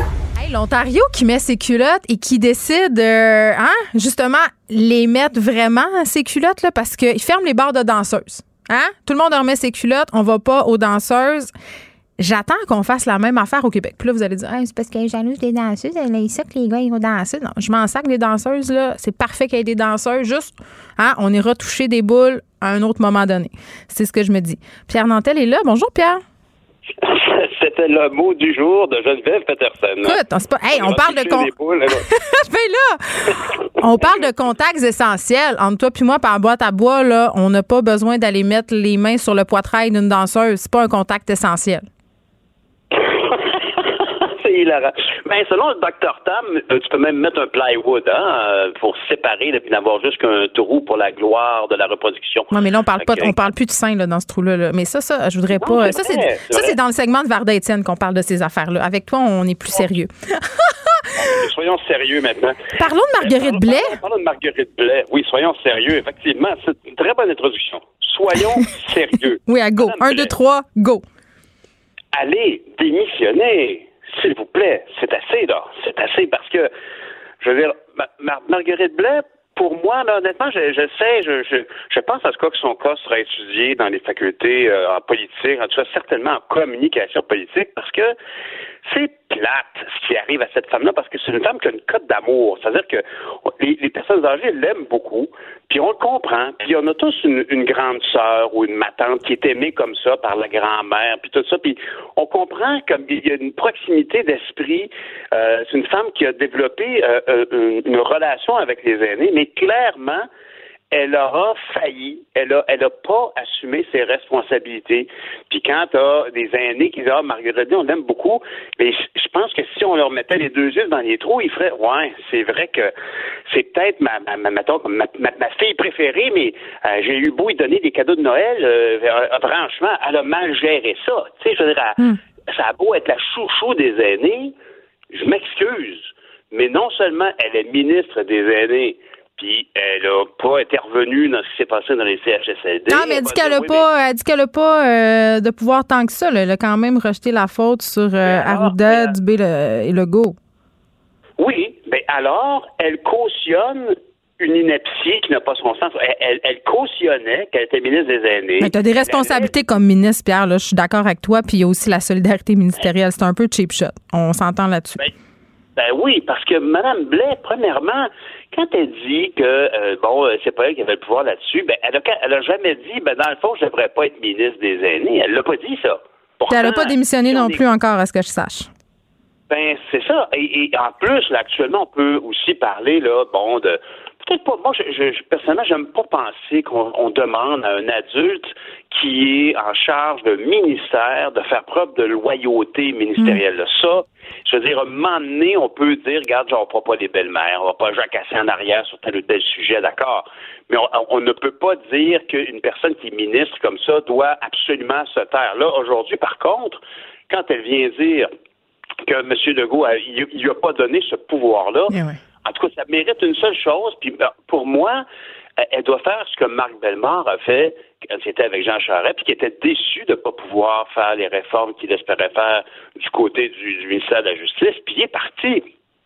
Même chose. Alors, je m'attendrais, je me serais attendu à ce qu'elle fasse ça. Mais là où le, le- vraiment, faut pas l'oublier, le dossier est grave, c'est que Mme Blais, elle était ministre de- des aînés dans le temps de Jean Charest. Fait que non seulement elle aurait dû démissionner là, mais elle aurait dû démissionner aussi dans le temps. Parce que elle dit c'était pareil dans le temps. Donc, ça fait deux mandats sous deux équipes différentes que se passe la même chose et que tu ne dis rien, Mme Blais. C'est ça qui est pas correct. On devrait peut-être se regarder dans le miroir euh, un peu. Mais, OK. Ben, elle- ça doit être bien dur entre toi puis moi là pour elle là, qui est une personne puis honnêtement là pour moi la comparaison là c'est vraiment là, comme euh, comme je sais pas moi je dis je veux pas dire ma tante parce que ça a l'air d'un cliché. Mais là, puis attends, mais t'as dit pire que ça, là. Pierre, Pierre, Pierre, Pierre, Comment Pierre. ça? Ben, je suis pas fière de. J'ai dit le pire que ma tante. Ben, ah, mon Dieu. Dieu sait que je t'aime puis que je me sens pas bien de te dire ça, mais ce Ouais, matin. dis, on est en psychothérapie là justement. Pardon, Non, mais bon, réfléchissons ensemble, si tu veux bien. Ce matin, t'as dit euh, que c'était le temps qu'elle aille faire du sucre à la crème. OK? Oui. Puis j'ai trouvé ça un peu condescendant. C'est comme si tu disais de retourner dans ta cuisine. Sais, Non, je, je- je- en fait, j'aurais dû. Qu'est-ce qu'on peut apporter à nos aînés pour leur faire plaisir? Est-ce qu'on apporte jusqu'à la crème? Est-ce qu'on apporte des fleurs? Est-ce qu'on est-ce qu'on leur apporte on va, on va jouer aux cartes avec? C'est ça que je voulais dire. Parce que ben, tant mieux, tant mieux si tu me permets de préciser ma pensée. Je voulais pas dire, regarde, la, la grand-mère va faire du sucre à la crème. ben ça sonnait de même. Tu sais, je me disais, aurais-tu Ben- dit à M. Arruda de retourner faire ses petites maudites tartelettes portugaises? Bon, si ça s'appliquait, probablement que je le dirais, honnêtement. Non, vraiment, parce que ce que je veux dire, puis, quand tu me, tu me parles de ça, ben, je suis content qu'on puisse éclairer ça, éclaircir le point. C'est que quand je dis ma tante, c'est pas, c'est pas dans le cliché ma tante. C'est dans, imagine, là, t'es dans la famille, là, puis tu t'occupes de grand-papa ou de grand-maman, là.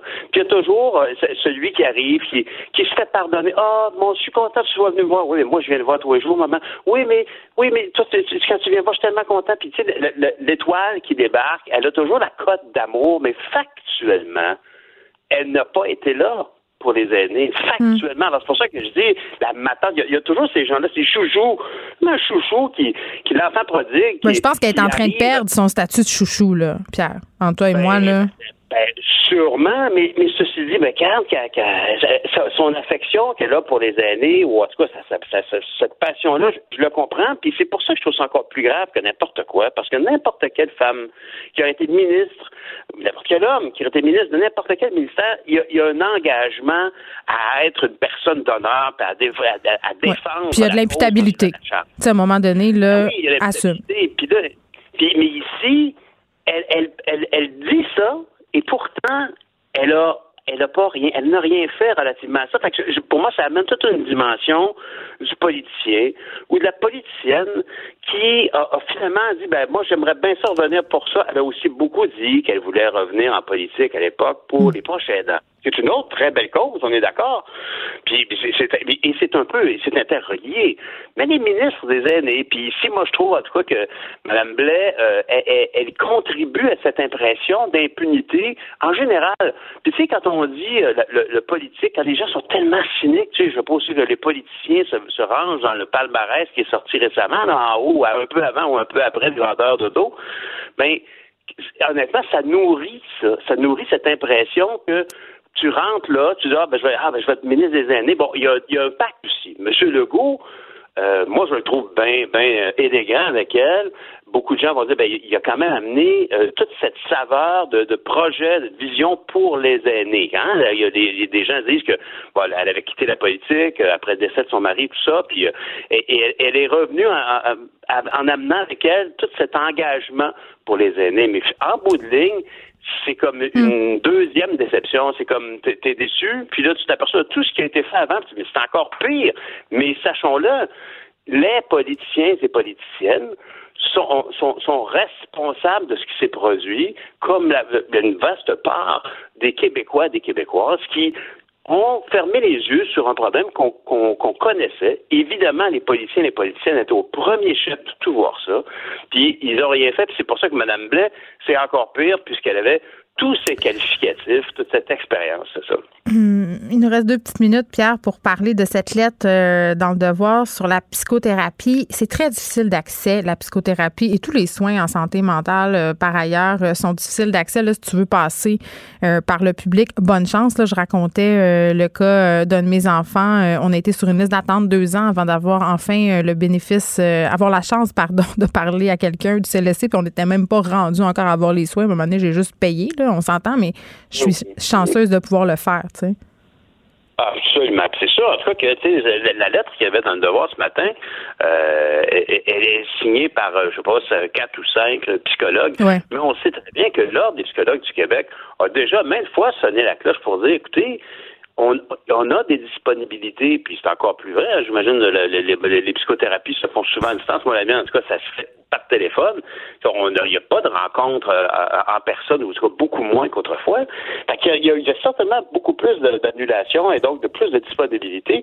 L'Ordre des psychologues a déjà évoqué euh, un service en ligne, un service de consultation, des lignes téléphoniques très clairement, ici, en tout cas, on peut, on va reconnaître que aussi importante que peut être la psychothérapie dans le bonheur des gens, parce que tu je faisais allusion à ton, à ton, à ton papier à toi dans le, dans le Journal de Montréal aujourd'hui sur le bonheur et les produits, et les produits de Gwyneth Paltrow. Bonheur, Bonheur Inc., la pilule du bonheur dont on parlait euh, cette semaine, un reportage de notre collègue euh, ici à Tabloïd.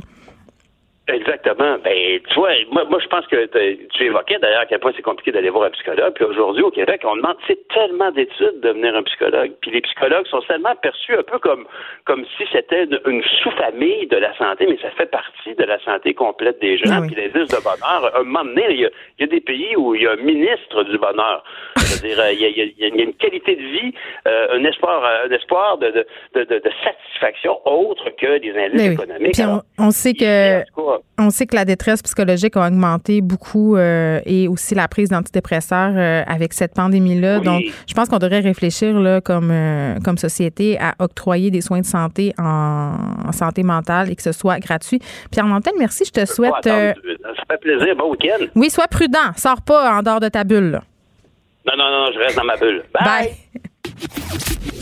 Le, le commentaire de François Lambert, un dragon pas comme les autres. François Lambert et son sujet de prédilection, la PCU. T'aimes ça, hein? What's up, la gang? préfère, je dis What's up, la gang, j'aime bien. non. Parce que tu viens de parler de la pilule du bonheur et j'ai été voir un des deux gars qu'on nommera pas. Oui. Euh, qui- sur YouTube, qui est le kinésiologue, que, euh, le, le YouTuber avec ses 8000. Oui, qui fait la promotion de la pilule. Oui, oui, puis il commence ça de ses vidéos par WhatsApp la gang. Ah, mon Dieu. C'est tellement 2002. Et C'est c'est- ben, c'est- que tous les, euh, à peu près tous les gens qui font des vidéos de, de sport, d'entraînement, ils commencent toutes leurs vidéos WhatsApp la gang. Oh, je ne sais pas pourquoi, mais c'est pathétique. Moi, je suis juste écœurée que les entraîneurs disent That's it, that's it. Je suis plus capable. Arrêtez de me dire that's it. Ils commencent avec WhatsApp la gang, puis ils finissent par it. Bref, C'est vrai? on dirait qu'ils viennent tous du même moule. Bon, en tout cas, on dirait qu'il devrait peut-être euh, renouer avec la langue française. Donc, PCU, PCU qui se tarira, François, le 27 septembre. On migre vers un programme euh, rebooté, hein, pour parler en bon français. La- je vais appeler ça l'assurance emploi, mais remasterisé.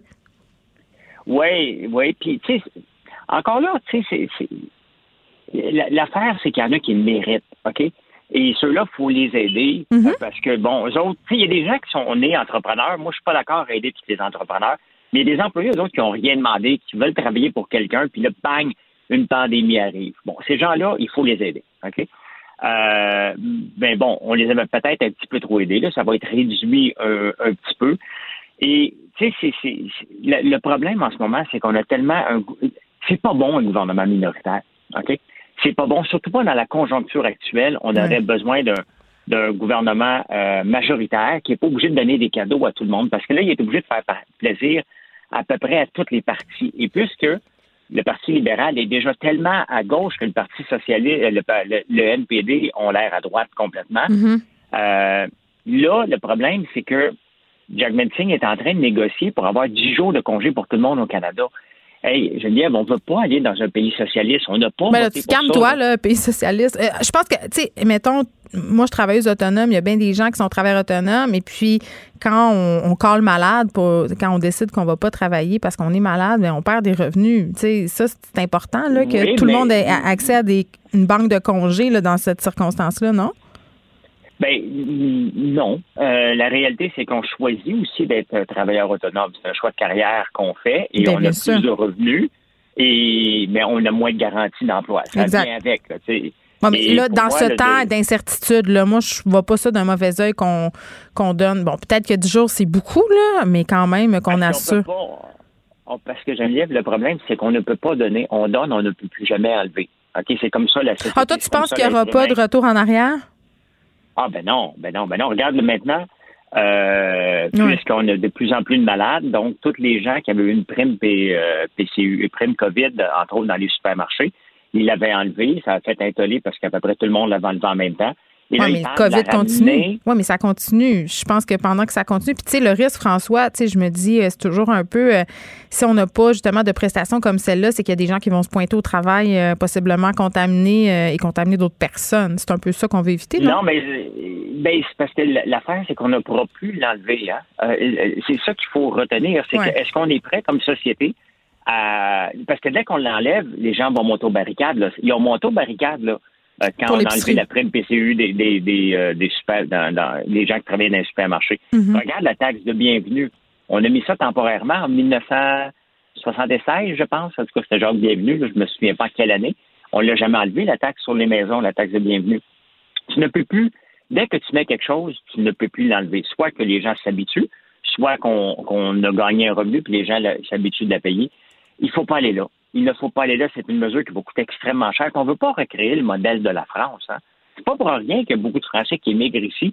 Et il y a- tu sais qu'il y a beaucoup d'entreprises qui ont sacré leur camp de la France parce que c'était trop socialiste et ingérable avec toutes les mesures euh, imposées aux entrepreneurs. On ne veut pas aller là. C'est pas pas des modèles qui fonctionnent, mais tranquillement, on glisse vers là. Puis moi, ça me fait peur. Ça me fait peur comme entrepreneur. Ça me fait peur comme société dans laquelle on s'en va. Hmm. Hey, je veux juste dire, François, là, parce que c'est une idée qu'on entend souvent à propos de la taxe de bienvenue, que ça viendrait, euh, bon, euh, du ministre de l'Immigration, Jean euh, Bienvenu, mais non, ça a été adopté par le gouvernement Pékis en 76. Tu avais raison pour la date, mais moi aussi, tu vois, je, non, mais je fais toujours l'erreur, moi aussi, de penser que ça vient de Jean Bienvenu, mais tu sais, c'était un article qui était sorti dans la presse et qui avait semé la confusion. Donc, on va se coucher moins niaiseux. Le ministre Bienvenu n'a jamais parrainé le projet de loi ni recommandé cette mesure. Tu vois, on apprend des affaires. on euh, apprend tous les jours. Mais là, euh, la PCU qui va être baptisée Prestation canadienne de relance économique, euh, puis bon, ça, ça va être le nouveau programme d'assurance emploi.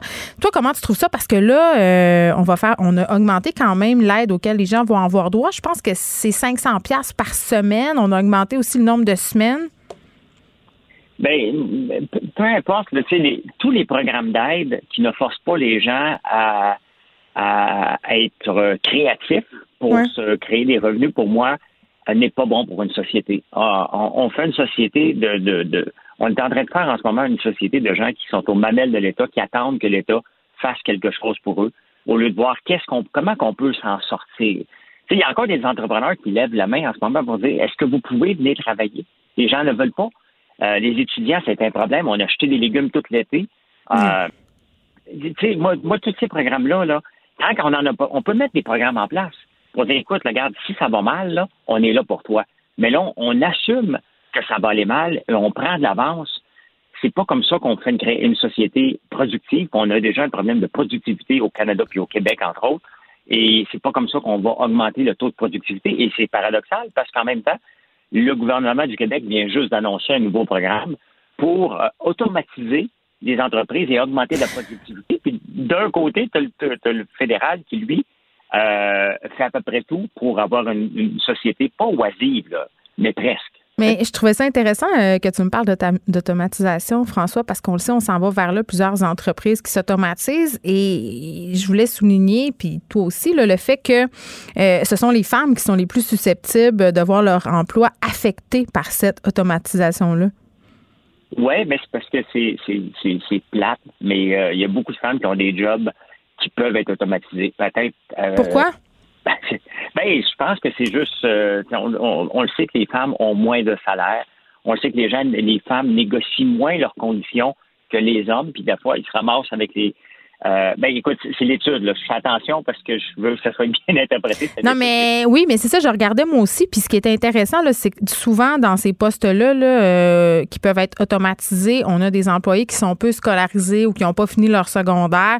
Et on sait que ce sont souvent des femmes parce que justement, certaines d'entre elles ont eu des enfants, n'ont pas pu poursuivre leurs études, donc ont plus de contraintes de vie, ce qui les amène à être plus précaires que leurs congénères masculins. C'est un peu ça. Là.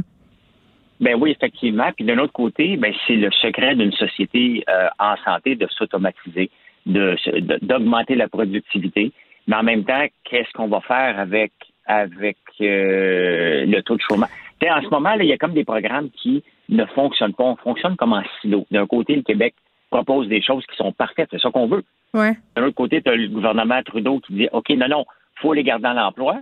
En même temps, en automatisant, on affecte encore les femmes qui sont déjà euh, les plus affectées au pays.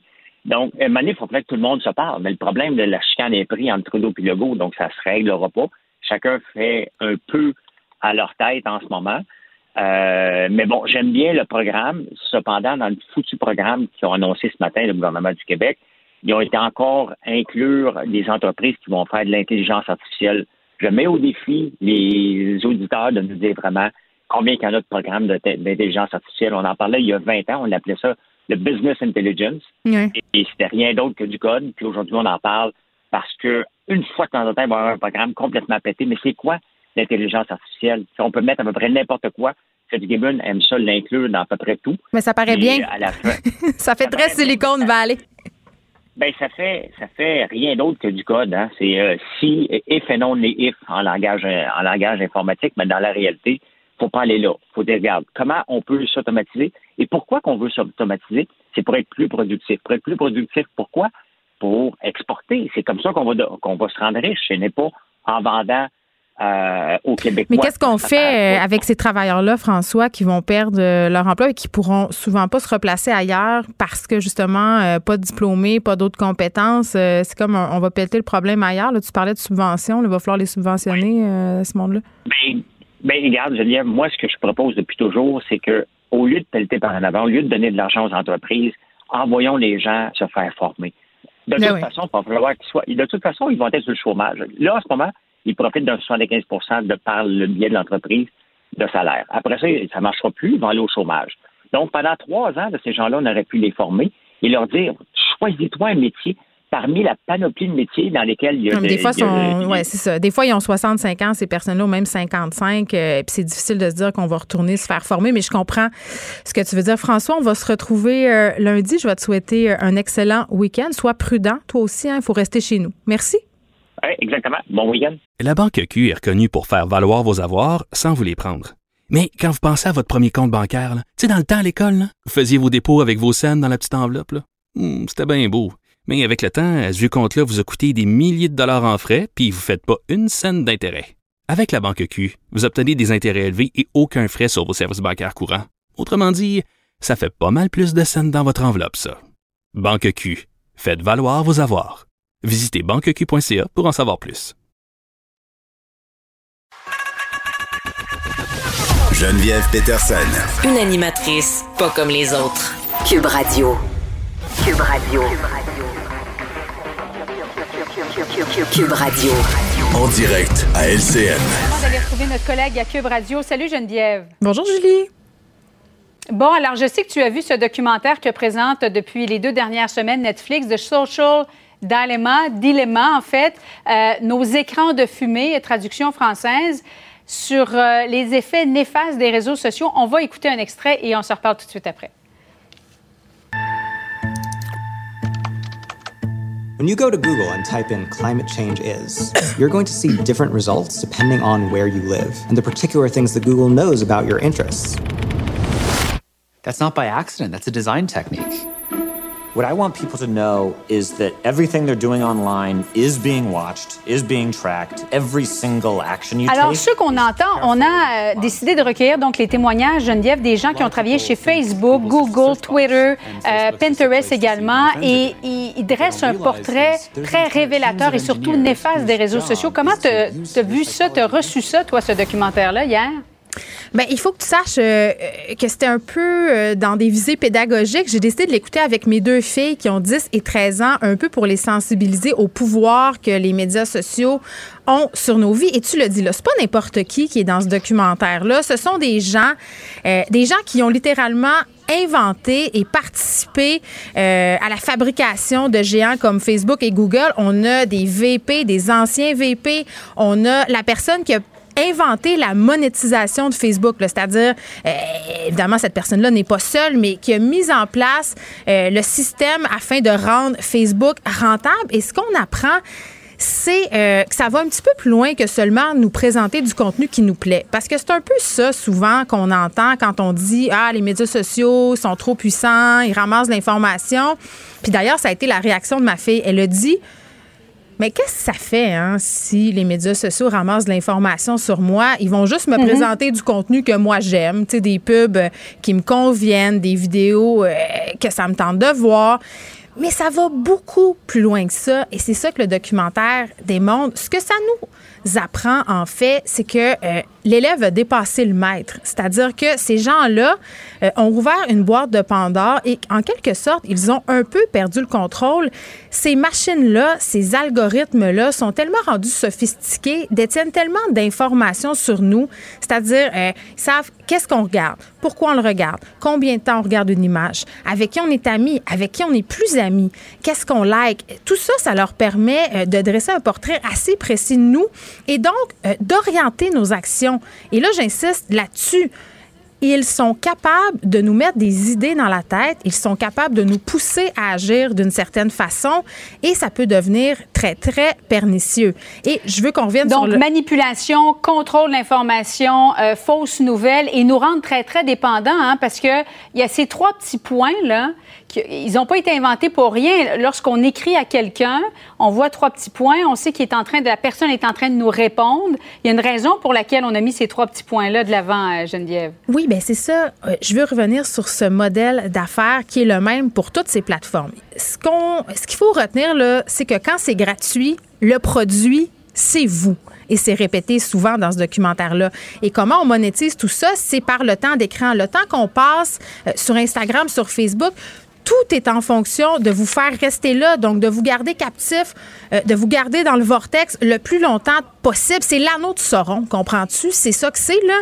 Euh, les trois petits points, c'est pour pas que tu t'en ailles pendant que la personne est en train de te répondre, parce que chaque seconde que tu passes, c'est des secondes qui sont payantes euh, pour Facebook. Et ce qui, moi, vraiment, j'ai trouvé alarmant dans ce documentaire-là, c'est qu'au bout du compte, ces grands conglomérats-là ont un pouvoir qu'aucune entreprise n'a jamais eu dans l'histoire de l'humanité. Ils ont le pouvoir de menacer la paix sociale. Ils ont le pouvoir d'influencer mm. des élections. On l'a vu dans le cas du scandale de Cambridge Analytica aux États-Unis. On l'a vu aussi euh, dernièrement euh, avec ce qui s'est passé au Myanmar, euh, ce génocide envers une population, une minorité musulmane qui a été fomentée par le gouvernement, largement aidé par Facebook, qui se sont servis de Facebook.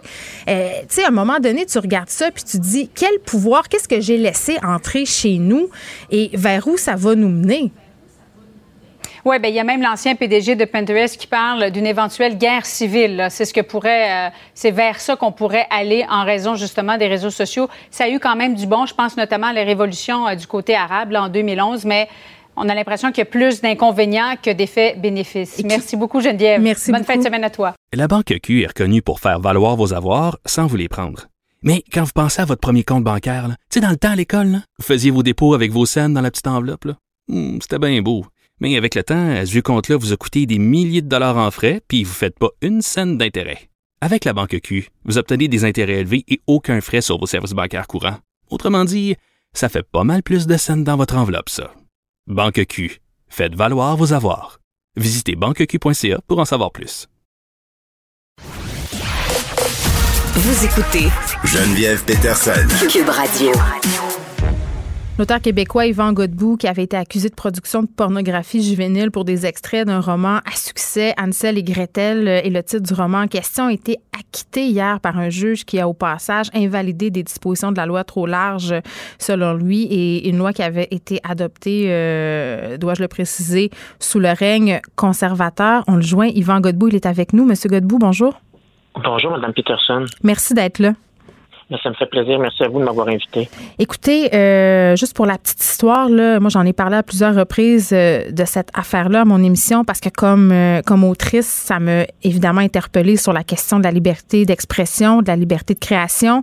Bon, le livre dont il est question, c'est un livre que vous avez écrit. Ça s'appelle Ansel et Gretel. C'est un roman de 250 pages dans lequel vous racontez, si on veut, le calvaire, le calvaire pardon, subi par un frère et une sœur qui subissent des sévices sexuels, des sévices physiques, euh, des sévices psychologiques. C'est une histoire d'horreur. Hein? Je pense que c'est important de le souligner. Euh, bon, science-fiction, je sais pas, là, mais bref, c'est de la littérature de genre. C'est plus là-dedans que je voulais m'en aller. Euh, bon, je pense que c'est important pour la suite de l'histoire parce que ce n'est pas nécessairement euh, une littérature qui s'adresse à tous. Mais bon, euh, le juge, dans son relevé 14 passages qu'on aurait pu qualifier de pornographie juvénile au sens euh, du code criminel. Puis dans ces passages-là, on a des mineurs qui sont victimes de violences, d'inceste. il, y a, question de viol aussi. je veux qu'on, avant d'avoir votre réaction là, sur votre acquittement, je veux qu'on revienne à, à quand tout ça s'est passé? Je veux qu'on se rappelle du contexte quand vous avez appris que vous risquiez d'être accusé de production, euh, de possession de matériel pornographique juvénile? Euh, je, vais vous avouer que quand c'est arrivé, c'est en 2018. Euh, premièrement, moi j'ai vu ça à la télévision. J'étais pas encore parti pour le pour le boulot. Hmm. Et j'ai vu ça passer à Salut Bonjour. À ce moment-là, j'avais même pas rencontré la police encore. là, c'est comme devenu fou tout d'un coup. Là. Les médias s'en sont mêlés et tout ça. Mais moi, j'avais toujours pas été rencontré par la police. Fait que ça a été un vrai, vrai, un vrai choc. Là. J'ai, premièrement, j'en revenais absolument pas. Euh, c'est ça. Par la suite, j'ai rencontré la police, mais ça a été vraiment en 2019 que j'ai subi mon arrestation. Qu'est-ce que vous faites comme travail dans la vie, M. Godbout? Euh, moi, je suis acheteur. Acheteur euh, pour une entreprise en téléphonie. Est-ce que ça a eu des répercussions euh, sur votre carrière, ces accusations-là? Hum, je vous dirais que les, mes, mes, patrons et mes collègues ont été extrêmement compréhensifs, sont restés toujours très discrets sur le sujet. Naturellement, on a des collègues avec qui on est toujours un peu plus proche, mais les gens ont toujours été euh, vraiment très, très, très euh, ouverts et très gentils, généreux avec moi. Là, j'ai jamais eu, j'ai jamais senti ou reçu des commentaires négatifs à mon emploi. Moi, j'ai lu, les passages en question là, quand cette affaire-là a débuté. C'est vrai que ce sont des scènes difficiles à lire. Mm-hmm. C'est très, très cru. Euh, surtout quand il est question d'enfants, je pense qu'on a une sensibilité qui est plus grande. Euh, à qui ça s'adresse, ce type de littérature-là? C'est certain que nous, dès le départ, la série Les Contes interdits était vraiment pour un public averti. C'était vraiment pour des gens euh, qui connaissent le genre, mm. qui aiment l'horreur, et c'était vraiment pour des adultes. Ça n'a jamais été mis en vente en se disant que ça allait être pour un jeune public. Là. Ça a toujours été, le hmm. public cible était vraiment les jeunes adultes et les adultes. Bon, là, vous vous lancez euh, dans cette affaire-là. Vous me dites, euh, c'est en 2019 que votre arrestation a lieu. Comment vous avez vécu ces deux dernières années? Mon Dieu. Moi, ce que quand j'en parle avec mon conjoint et ma famille, c'est vraiment ce que ce que j'ai été forcé de lui dire parce que j'ai vraiment eu des descentes très bas. J'ai été forcé de lui dire que moi, je faisais semblant de vivre depuis mon arrestation. C'est pas compliqué. Euh, oui, euh, c'est l'être humain. Hein, on est très bon pour faire semblant, pour faire des sourires, pour rire, pour prendre un verre, pour s'amuser, mais pour moi, c'est comme si j'étais pas là. J'étais vraiment, euh, je faisais c'est ça, je faisais semblant. J'ai pas d'autre façon de l'imager. Euh, j'ai l'impression que j'étais très loin euh, en arrière, puis que j'étais juste un espèce de spectateur de ma vie, comme si j'y participais pas vraiment.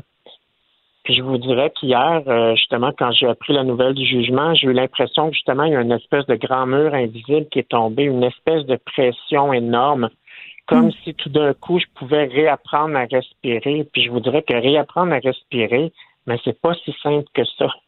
Donc, j'ai eu beaucoup d'émotions hier à la nouvelle. J'étais, premièrement, j'étais seul chez moi, donc j'ai vécu ça tout seul. Et euh, l'émotion était beaucoup trop forte. Là. Je vous, je vous avouerai, heureusement que j'avais mon pitou avec moi qui me collait parce que je pense que j'aurais, je me serais, j'aurais fait une crise cardiaque. C'était comme beaucoup, beaucoup d'émotions à gérer. c'est ça. Ben oui, puis bon, eh, avez-vous eu peur pour vrai d'y aller en prison? Oui, tout à fait. J'ai, même si pour moi c'était complètement absurde, invraisemblable, impossible à mm. imaginer, j'avais toujours, toujours, toujours cette peur-là. Puis je me disais, ben voyons donc, je vais aller en prison, comme si j'étais considéré comme un pédophile, alors que ce que j'ai fait, c'est d'écrire l'enfer vécu par des enfants à cause d'un pédophile. Et c'est ça que j'ai jamais accepté, c'est qu'il y a des gens qui m'ont comparé à mes personnages abuseurs. Hmm. Alors que Patrick Sénécal, lui, en, fait des livres où il y a des scènes complètement horrifiques et puis jamais, jamais, jamais euh, n'a été accusé de rien. Il y en a d'autres, là, je nomme Patrick Sénécal, mais on en a ici. Là. Mais je crois qu'on voulait faire un, un cas d'exemple. En fait, ça a bien été nommé qu'on voulait faire un, un cas d'exemple. Fait qu'on m'a choisi, ça aurait pu être quelqu'un d'autre. Euh, premièrement, c'est sûr que je suis pas heureux du tout qu'on m'ait choisi. Mm. Par contre, euh, je l'aurais pas souhaité à quelqu'un non plus. Euh, sincèrement, j'espère que jamais au grand jamais, il n'y a pas un autre auteur ou une autrice qui va devoir vivre une situation pareille. Parce que je dis autrice parce qu'il y a aussi des, des, des, des, des autrices qui ont écrit sur le sujet, qui font de l'horreur, qui ont on est plusieurs dans ce bateau-là et je peux pas croire que quelqu'un aurait à traverser mm. ça c'est impossible. Moi, je suis heureux parce que j'ai eu des, des, bonnes personnes pour me supporter. Si je suis encore debout aujourd'hui, c'est grâce à ma famille et, et, des proches qui ont été là du début à la fin. Mais c'est pas le cas de tout le monde. Il y a des gens qui sont mal entourés, qui sont pas entourés, qui sont seuls. Et je peux je peux même pas imaginer comment ils pourraient faire pour traverser ça. Puis vous avez eu un énorme support, M. Godbout, je crois aussi, euh, de la part du milieu littéraire. Il y a une page euh, Facebook qui a été mise euh, sur pied pour vous soutenir. Il y a eu des campagnes de financement. Oui, tout à fait. Puis jamais je vais pouvoir remercier assez ces gens-là parce que sincèrement, les lecteurs et beaucoup, beaucoup d'auteurs et autrices m'ont supporté, ce qui m'ont qui m'a vraiment permis d'être là aujourd'hui, parce que je veux vraiment le dire, sans tous ces gens-là, c'est sûr, ma famille ont toujours été présente, mon chum, mon fils, tout ça, mais sans les lecteurs et les auteurs qui ont pris ma défense et sans certaines levées de fonds, parce que ça coûte extrêmement cher se défendre. Comment ça a coûté? Je, vous dirais que présentement, je suis au-dessus de 200 000 de défense. Et donc, ma dette est encore énorme. Oui, là, là. Mais oui, c'est beaucoup de sous. Euh, donc, euh, c'est ça. Pour moi, c'est un. Je suis libéré d'un énorme poids, oui, mais je reste quand même pas si soulagé que ça parce que bien sûr, faut pas. Je suis pas naïf. Je sais très bien que la possibilité d'un appel qui plane au-dessus de notre tête. Donc, euh, j'essaie de, de garder mon sang-froid. Je suis extrêmement heureux du jugement. Je suis enfin content de pouvoir dire que je disais depuis le début, que je suis Hmm. innocent, je suis juste un auteur qui a décrit l'enfer. Arrêtez de me comparer à mes personnages. Il y a eu beaucoup de discussions autour de cette affaire-là sur la responsabilité de l'auteur. Euh, Puis j'en parlais hier euh, avec ma collaboratrice Martine Delvaux. Je trouve ça important de se questionner sur la pertinence de certaines scènes dans les livres. Mhm. Puis on pourrait se poser la même, euh, les mêmes questions au cinéma ou à la télévision. Là. Ici. Ici, on, on parle d'un viol pédophile. Quand vous décidez d'écrire une scène comme ça, M. Godbout, quelles questions vous vous posez? Je vais vous avouer que moi, là, ce que je voulais vraiment faire, c'est moi, je voulais rendre justice à mes personnages de Margot et Jeannot, puis de pas faire que les, abus qu'ils subissaient se passaient derrière une porte et que je fais juste souligner, ils ont subi l'enfer. Non, c'est important. Ça l'arrive dans la vraie vie. Hein, les, Malheureusement, on le sait, ça arrive à tous les jours qu'il y a des enfants qui sont abusés. Et c'est comme s'il faut pas nommer les mots, faut pas nommer les choses. Mais tabarnouche, ça existe, puis moi, je tenais vraiment à les nommer. Et je vais vous le dire, et c'est pas une menterie, moi j'ai pleuré en écrivant certaines scènes tellement que ça me bouleversait de le faire, mais je trouvais ça important d'aller jusqu'au bout. Est-ce que j'aurais pu y aller un peu moins fort? C'est impossible de répondre non à ça, c'est sûr. Vous le oui. regrettez un peu à cause de ce qui s'est passé? Ben, je crois que n'importe qui regretterait d'avoir à traverser l'enfer que j'ai traversé. Mais ça ne veut pas dire pour autant que je regrette d'avoir écrit ce roman-là. J'aurais pu alléger certaines scènes de meurtre aussi. Ça, j'aurais pu le faire dans tous mes romans. Puis ça, on questionne pas ça. C'est ça. J'aurais jamais voulu vivre le cauchemar que j'ai vécu. Hmm. Mais je veux dire, où je suis rendu présentement, ça me donne absolument rien d'avoir des regrets ou de vouloir changer des choses. C'est trop tard, c'est fait, c'est écrit, ça existe, c'est là. Moi, je vous dis que si je je suis bien d'accord qu'on peut ouvrir une discussion, un dialogue par rapport aux écrits, de toute forme. Mais je suis pas d'accord les procédés qu'on a utilisés pour le faire on aurait pu ouvrir une ouverture de manière très, très différente. Là, il y a tellement de gens qui ont payé pour. Tu sais, c'est, beau parler de mes préjudices à moi, mais les dommages collatéraux ont été extrêmes. Les dommages à ma maison d'édition sont épouvantables. Euh, le mal que ça a fait à certains de- des enfants de mon éditeur, euh, les Ah employés qui ont été mis à pied. C'est tellement monstrueux, tout ce qui s'est vécu par rapport à ça, que c'est impossible pour moi de justifier la manière qui a été prise pour ouvrir une discussion. Hmm. Donc, euh, c'est ça. Est-ce que vous allez continuer à écrire? J'essaie. Je vous dirais que depuis euh, environ un mois, je me réessaie. Euh, je mets mes tripes sur la table. Je, je- je laisse aller mes doigts sur le clavier. J'ai pas de plan. je laisse vraiment aller. J'écris. Peut-être ça va devenir un roman, peut-être que non, je ne sais pas. Mais avez-vous perdu Mais, de la. euh, Est-ce qu'on écrit avec la- le même abandon? Euh, non. J'écris pas avec le même abandon. J'ai mes doigts euh, tremblent sur le clavier à chaque matin quand je me lève puis que je me dis Yvan, faut que tu écrives aujourd'hui. C'est là-dedans que je m'accomplis le plus. C'est probablement un des seuls entre parenthèses talents que je puisse m'accorder. Je sais que pour certains je vais trop loin, pour d'autres euh, c'est bon, pour d'autres c'est pas bon, mais moi je sais que pendant que je le fais, je suis bien. Malheureusement, j'ai perdu ça. Oui. Pensez-vous à poursuivre? je vais vous avouer que présentement, là, c'est tellement, tellement lourd, il y a tellement de choses à porter, j'ai tellement d'émotions, je me sens tellement encore tout croche en dedans que c'est pas dans mes préoccupations. On me le demande. Euh, je peux pas dire que c'est que ça l'a pas traversé mon esprit. Euh, est-ce que je suis rendu là? Ça, c'est certainement que non. Euh, je vais commencer à essayer de guérir mes plaies, mais aussi voir à penser les plaies des gens qui m'entourent, parce que des gens qui m'entourent, il y en a beaucoup qui ont été blessés là-dedans. Et euh, ça, malheureusement, on en a peu parlé, mais moi, je tiens vraiment à le souligner. C'est peut-être que moi, j'ai souffert. Il y en a qui disent que je mérite d'avoir souffert, mais il n'y a personne qui va pouvoir me faire croire que mes proches doivent souffrir à cause de ça. Fait que moi, ça, je l'accepterai jamais. J'accepterai jamais des mots très durs qui ont été dits à mon endroit parce que ces mots-là ont blessé ma mère, ont blessé mon fils, ont blessé mes frères et sœurs. Fait que pour moi, je pourrais jamais, en tout cas, je veux pas dire jamais pardonner parce que le pardon, on sait qu'éventuellement, euh, on veut qu'il vienne parce que ça nous fait du bien à nous aussi. Mais euh, j'espère parvenir un jour à pardonner à certaines personnes. Yvan Godbout, merci. Je vais vous souhaiter euh, bonne chance et j'ai envie de vous dire euh, bravo d'avoir euh, de vous être tenu debout. Vous n'aviez pas le choix, vous allez me dire, mais quand même, vous l'avez fait avec une grande élégance. Yvan Godbout, qui est ben, auteur du livre Merci. Denzel et Gretel, acquitté hier de possession et de production de pornographie juvénile. Je pense que beaucoup d'auteurs, beaucoup de créateurs de contenu aujourd'hui poussent un soupir euh, de soulagement parce que ça aurait créé un précédent. Peut-être que ça aurait pu être possible de, traiter de certaines scènes, d'écrire certaines scènes, d'avoir un certain type de personnage. Et je le répéterai jamais assez. Le rôle de l'art dans la société, c'est aussi de montrer ce qui est. Merci, M. Godbout.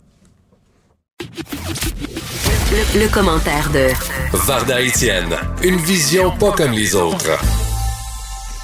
Varda, bonjour.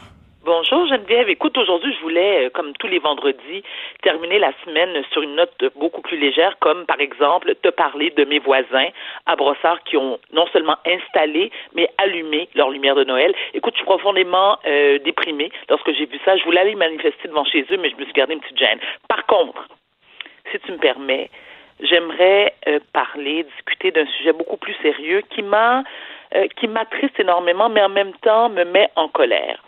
Je veux revenir sur euh, Brianna, excuse-moi, Brianna Taylor, qui est cette jeune femme de 26 ans, technicienne médicale des services d'urgence, qui a été abattue le 13 mars dernier, un petit peu après minuit, à Louisville, au Kentucky, pendant qu'elle était dans son lit, qu'elle dormait, et que son conjoint était à côté d'elle. Donc, ce qui s'est passé, c'est que la police, qui était à la recherche d'un trafiquant de drogue, ont eu la mauvaise adresse et se sont présentés, sont pointés là. C'était trois officiers. Ils prétendent, eux, avoir frappé avant d'entrer. Les témoignages des voisins les contredisent en disant non, c'est pas, comme ça, ça s'est passé. Donc, ils sont rentrés. Le chum de Brianna, euh, Kenneth Walker, lui pensait que c'était une évasion de domicile, donc il a tiré. Il a atteint l'un des trois policiers à la jambe et eux, ils ont répliqué en abattant. Écoute, ils l'ont abattu de dix projectiles. OK? Dix ni Breonna Taylor ni son chum n'ont de casier judiciaire. Aucune drogue n'a été trouvée dans le domicile. Clairement, les policiers se sont trompés d'adresse. Et euh, hier, bon, alors depuis cet événement-là, et bien sûr suite à la mort de, George Floyd, il y a des milliers de manifestants euh, qui euh, naturellement dénoncent la brutalité policière, surtout les policiers qui tuent les Afro-Américains aux États-Unis sans sans motif valable. OK, on s'entend, je on, va, mhm. on va arrêter de faire semblant, je veux dire, c'est, ce qui se produit. Donc, il y a beaucoup, il y a, des milliers de euh, manifestants qui, eux, en colère, ont provoqué des émeutes violentes. Il y a eu des manifestations pacifiques, faut le dire ça aussi. Mais euh, suite à cet assassinat, moi j'appelle ça un assassinat, il y a beaucoup d'artistes quand même influents, des personnes influentes de la communauté noire. On a qu'à penser au couple Obama, Oprah Winfrey, Beyoncé, Jay-Z. Écoute, la liste est longue, qui ont dénoncé et qui ont dit, écoutez, au lieu de manifester de manière, de façon violente, de piller des commerces, qui sont obligés de, de, barricader, euh, les propriétaires de ces commerçants n'ont pas le choix, là, allez voter. Allez voter. Parce que moi, ce que je trouve aberrant Geneviève, et ce au plus haut point, c'est que Trump refuse de se prononcer sur cette histoire-là. Ce qui s'est passé hier, bien naturellement, parce que, tu sais, moi, je me dis, s'il se prononce, il, risque d'alarmer toute la bande de KKK, tu sais, les, white trash du, de Staten Island qui sont dans des, dans des tentes roulottes. Et là, mon jugement semble un peu sévère. Là, on s'entend que des rednecks aux États-Unis, il y en pleut. C'est pas ce qui manque. Donc, si Donald Trump se porte à la défense de Breonna, de Breonna euh, Taylor, ben ça risque d'en enrager certains parce que moi j'ai lu, écoute, j'étais mais complètement outré, Geneviève, lorsque j'ai lu tous les commentaires sur les réseaux sociaux, sur Twitter, et les caucasiens qui défendent les policiers en se disant oui, mais il y a peut-être de la drogue, elle était peut-être euh, dissimulée à un autre endroit, c'est ça qu'ils l'ont pas trouvé. Puis, D'ailleurs, c'était pas une ambulancière. Voyons, c'est quoi ça? Exact. Exact. OK? Mais non seulement Trump refuse de, de se prononcer, mais que c'est clair que en gardant le silence, les gens sont de plus en plus enragés, les manifestations vont se poursuivre, ça va être de plus en plus violent, il va y avoir mort d'hommes.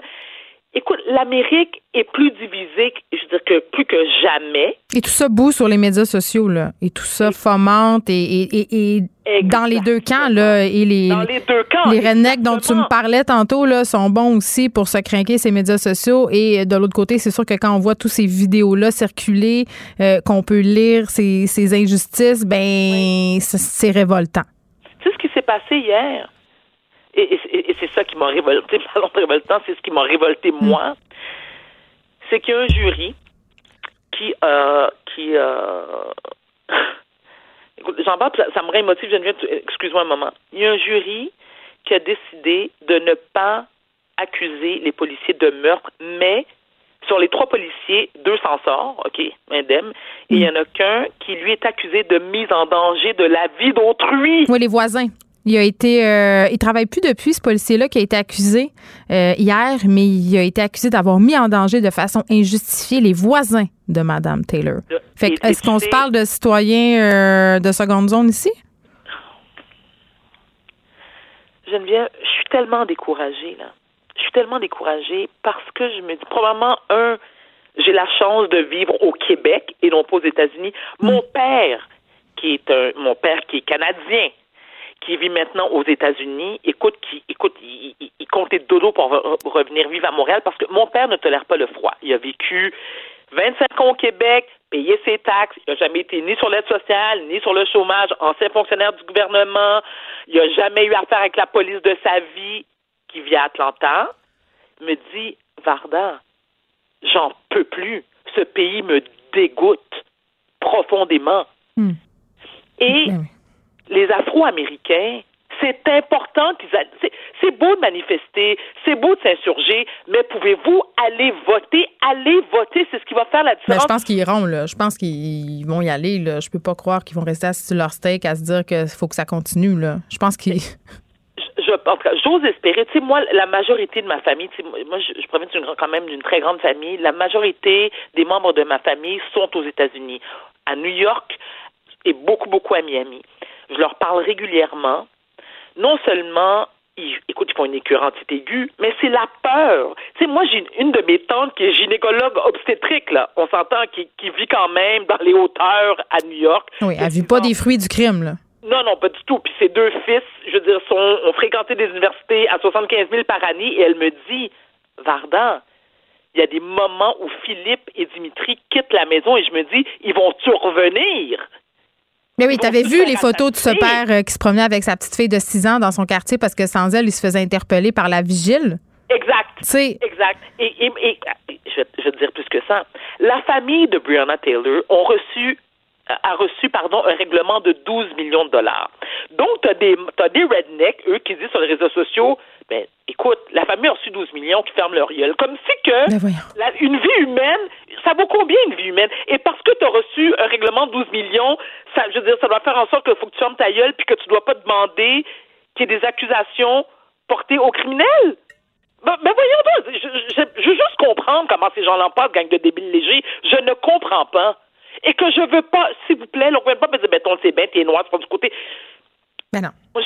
Moi, j'ai des amis caucasiens, là, OK? Autant des policiers au Québec, des avocats et des gens, monsieur, madame, tout le monde, mais des policiers, des avocats, c'est monsieur, madame, tout le monde, mais des gens qui, eux aussi, disent, mais ça n'a pas de bon sens.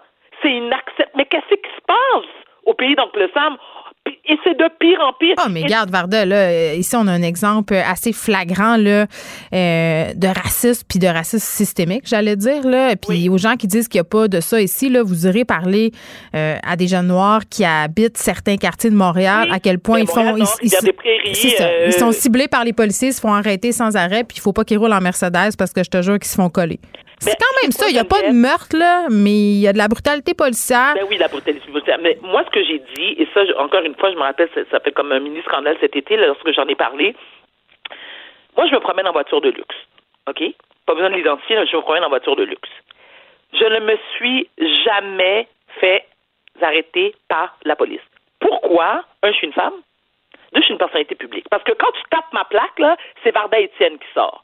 Mais je suis pas sûre que si j'étais une nobody, c'est-à-dire, non, excuse-moi, je reprends. Si j'étais, je n'étais pas une personnalité publique, que j'étais un homme avec, au, tu sais, dans la même voiture, me promener dans certains quartiers de Montréal, que je me ferais pas arrêter, je suis convaincue que oui. Ben, je suis convaincue que oui. Veux-tu te racontes qu'est-ce qui m'est arrivé une fois? Oh, Il nous reste plus beaucoup de temps, là, mais je pense que ça vaut la peine. Une minute, Varda. Euh, je me promenais sur la rue, près de chez moi, OK?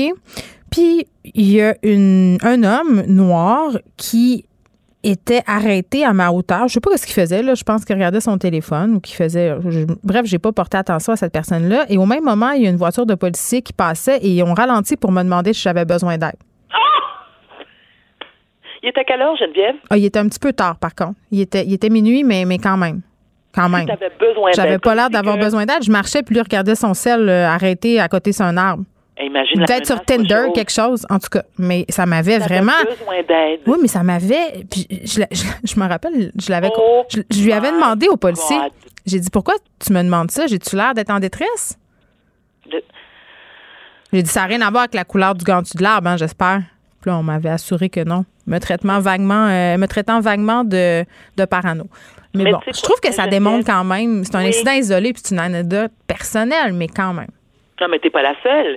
Puis Geneviève, et, et moi, je, je- persiste et signe. 30 secondes. C'est sûr que le racisme, le racisme, pardon, le racisme américain n'est pas de la même. euh, Mais il est juste rendu plus loin que le nôtre. Ben, c'est juste ça. exact. Exact. Exact. Et, et non seulement ça, c'est que maintenant, avec avec Trump au pouvoir, c'est que tous les racistes qui Sont fermaient la gueule ou le faisaient de manière hypocrite, maintenant, tu sais, je veux dire, le font ouvertement à la vue de tous. Tu sais, les Karen, l'histoire de Karen, de- tu, tu vois de, quoi je te parle. Ouais. Tu sais, c'est- c'est le- le- les, les femmes, bon, on les appelle les Karen, les Oui, femmes caucasiennes qui ont accusé, qui ont des guns. qui ont des guns, Ben oui, ils ont des qui guns. font filmer en accusant des personnes Ouais. de la communauté afro-américaine. Ouais, cette fille du- de Central Park là, qui avait accusé, euh, qui avait menacé. Oui, il y en a plein. Écoute, euh, c'est sûr que c'est choquant puis c'est révoltant. Puis moi, quand j'entends dire euh, des personnes qui disent qu'il n'y a pas de racisme au Québec, ça me fait grimper des rideaux. Allons, va boire un petit verre de vin, Varda. Genre, faire, ma chérie. je ferai de même euh, dans 30 minutes. Bon à lundi. et à lundi. La Banque Q est reconnue pour faire valoir vos avoirs sans vous les prendre. Mais quand vous pensez à votre premier compte bancaire, tu sais, dans le temps à l'école, vous faisiez vos dépôts avec vos scènes dans la petite enveloppe. là. Hmm, C'était bien beau. Mais avec le temps, à ce compte-là vous a coûté des milliers de dollars en frais, puis vous ne faites pas une scène d'intérêt. Avec la Banque Q, vous obtenez des intérêts élevés et aucun frais sur vos services bancaires courants. Autrement dit, ça fait pas mal plus de scènes dans votre enveloppe, ça. Banque Q. Faites valoir vos avoirs.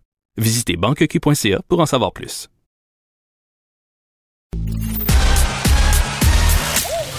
Geneviève Peterson. Elle réécrit le scénario de l'actualité tous les jours. Vous écoutez Geneviève Peterson. Cube Radio. Le, le commentaire de Olivier Primo, un entrepreneur pas comme les autres. Chaque vendredi, je suis très contente de retrouver Olivier Primo. Salut, Olivier. Comment ça va? Ça va super bien. Hey, on règle le mauvais dossier tout de suite, OK? Go.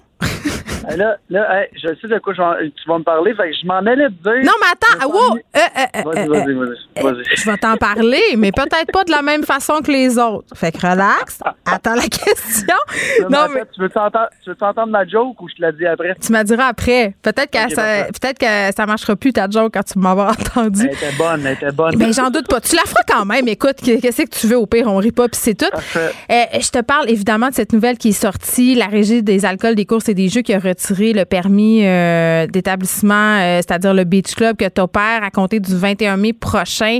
Ils ont suspendu. Oui, c'est ça. Ils ont suspendu. Pendant 20 jours, suspension, OK? Exactement. 20 jours, tu es en punition parce que, bon, euh, une ambiance euh, de festival débridé, ça me fait tellement rire. Euh, on vous accusera, en guillemets, de ne pas prendre les mesures nécessaires pour contrer les excès et les problèmes qui s'en suivent par rapport aux gens qui fréquentent le Beach Club. J'ai envie de te demander, sérieux, ça fait un peu prohibition, puis est-ce qu'on a des préjugés sur les, ce, genre d'endroit-là et les gens qui s'amusent?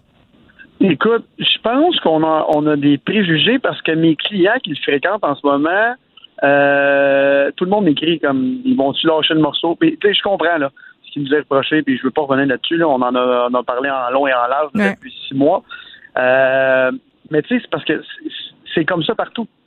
Je veux pas me comparer à personne, mais c'est comme ça partout. Et ce qui me, excuse-moi, je vais te le dire, ce qui me fait chier, c'est que pendant que tout ça est sorti cet hiver, puis là, on a été au couvert euh, comme si on avait euh, notre couverture médiatique, comme si on avait, euh, je j'ai pas de comparaison, là, mais quelque chose de vraiment, vraiment très, très grave. Là, On- il y avait des journalistes à tous les jours euh, au, au palais de justice.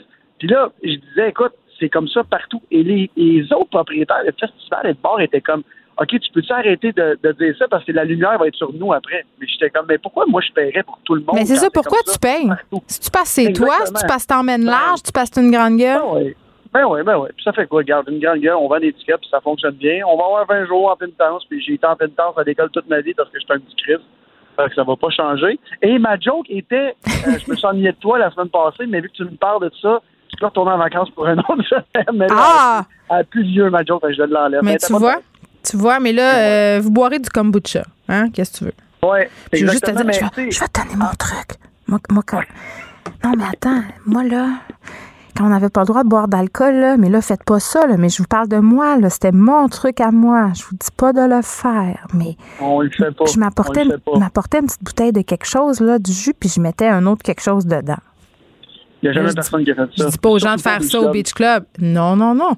Mais Jamais on donne des pistes, une discussion. Tu sais, je parle de mon enfant, je me confie.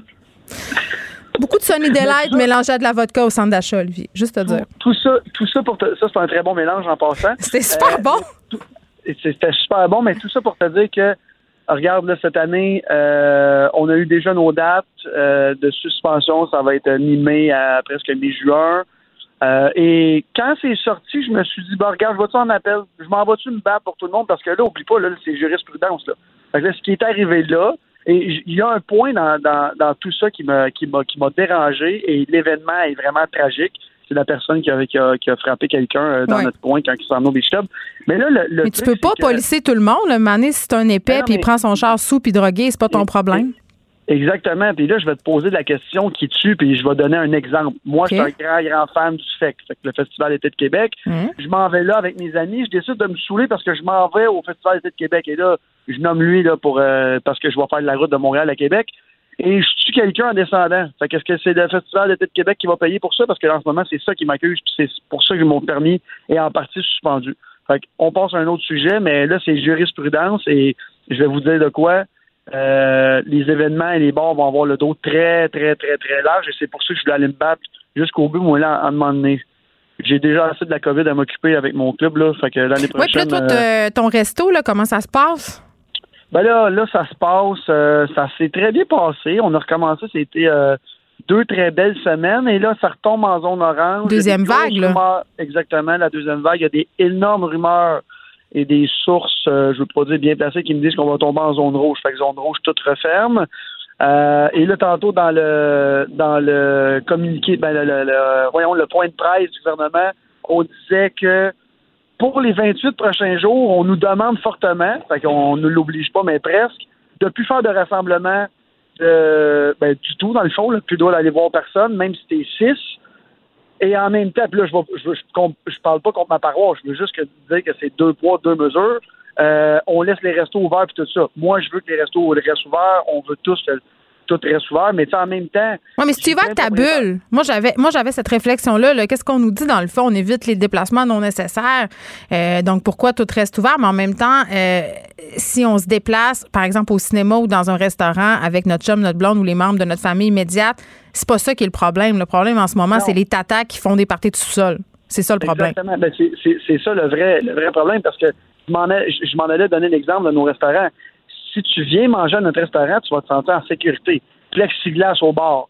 Euh, les, les, les, plexiglas partout autour des tables, les serveurs et serveuses. Puis tu sais, c'est comme ça dans la majorité. De, bon, on en a vu là, dans les nouvelles qui sont sorties que, qui respectent C'est la minorité.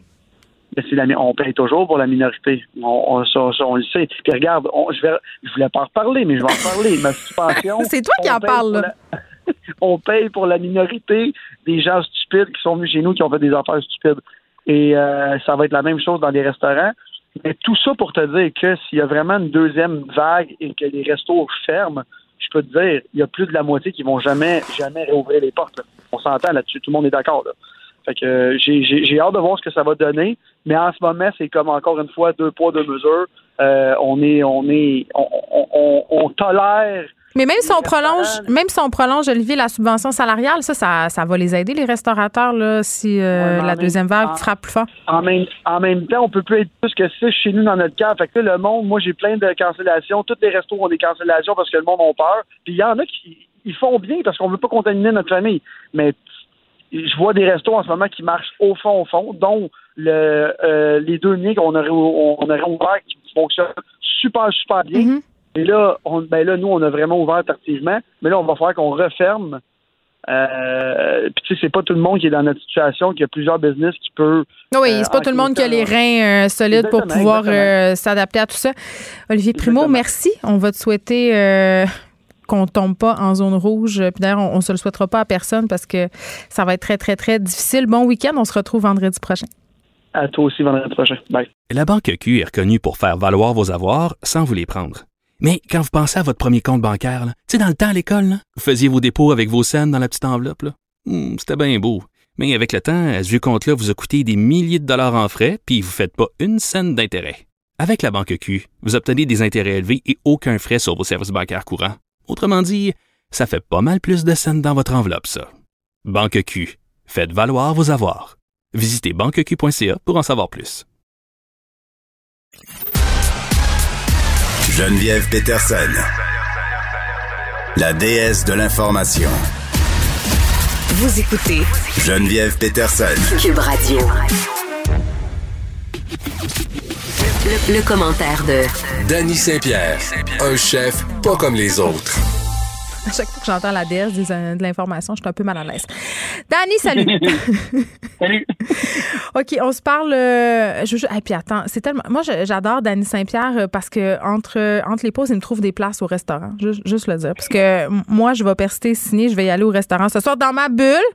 Mais je vous le oh dis, en respectant toutes les normes sanitaires, et c'est peut-être la dernière fois, si je me fie à ce qu'Olivier Primo a dit, mais il faut faire attention avec ce type d'affirmation-là, parce qu'on l'a dit hier, il y aura plusieurs nuances d'orange et on va souhaiter retourner au jaune. Parlons d'autonomie alimentaire parce que c'est très à la mode euh, dans cette ère euh, pandémique zombiaque. Donc, c'est quoi, hein? 2020 euh, sera une année de merde pour tout le monde, même les carottes et les oignons. Mais là, c'est déjà de la merde en temps normal. Y a quelque chose de plus plate qu'une carotte et, qu'un oignon? On va se le dire, là. C'est des ingrédients qu'on prend pour acquis, hein, mais j'ai commencé à fouiller dans, dans, des chiffres qui étaient de l'Association des producteurs maraîchers du Québec. Et tu sais quoi, la majorité des producteurs de carottes ont perdu en moyenne 35% de leur récolte. 30 euh, des, de la production des oignons euh, sont perdus à cause de sécheresse. Puis on avait déjà prévu que ce serait une année de merde parce que la plupart des productions ont prévu 10% de moins euh, d'espace cultivable parce qu'on prévoyait une pénurie de main-d'œuvre. Ça, écoute, c'est une catastrophe. On a eu l'été le plus chaud en 100 ans.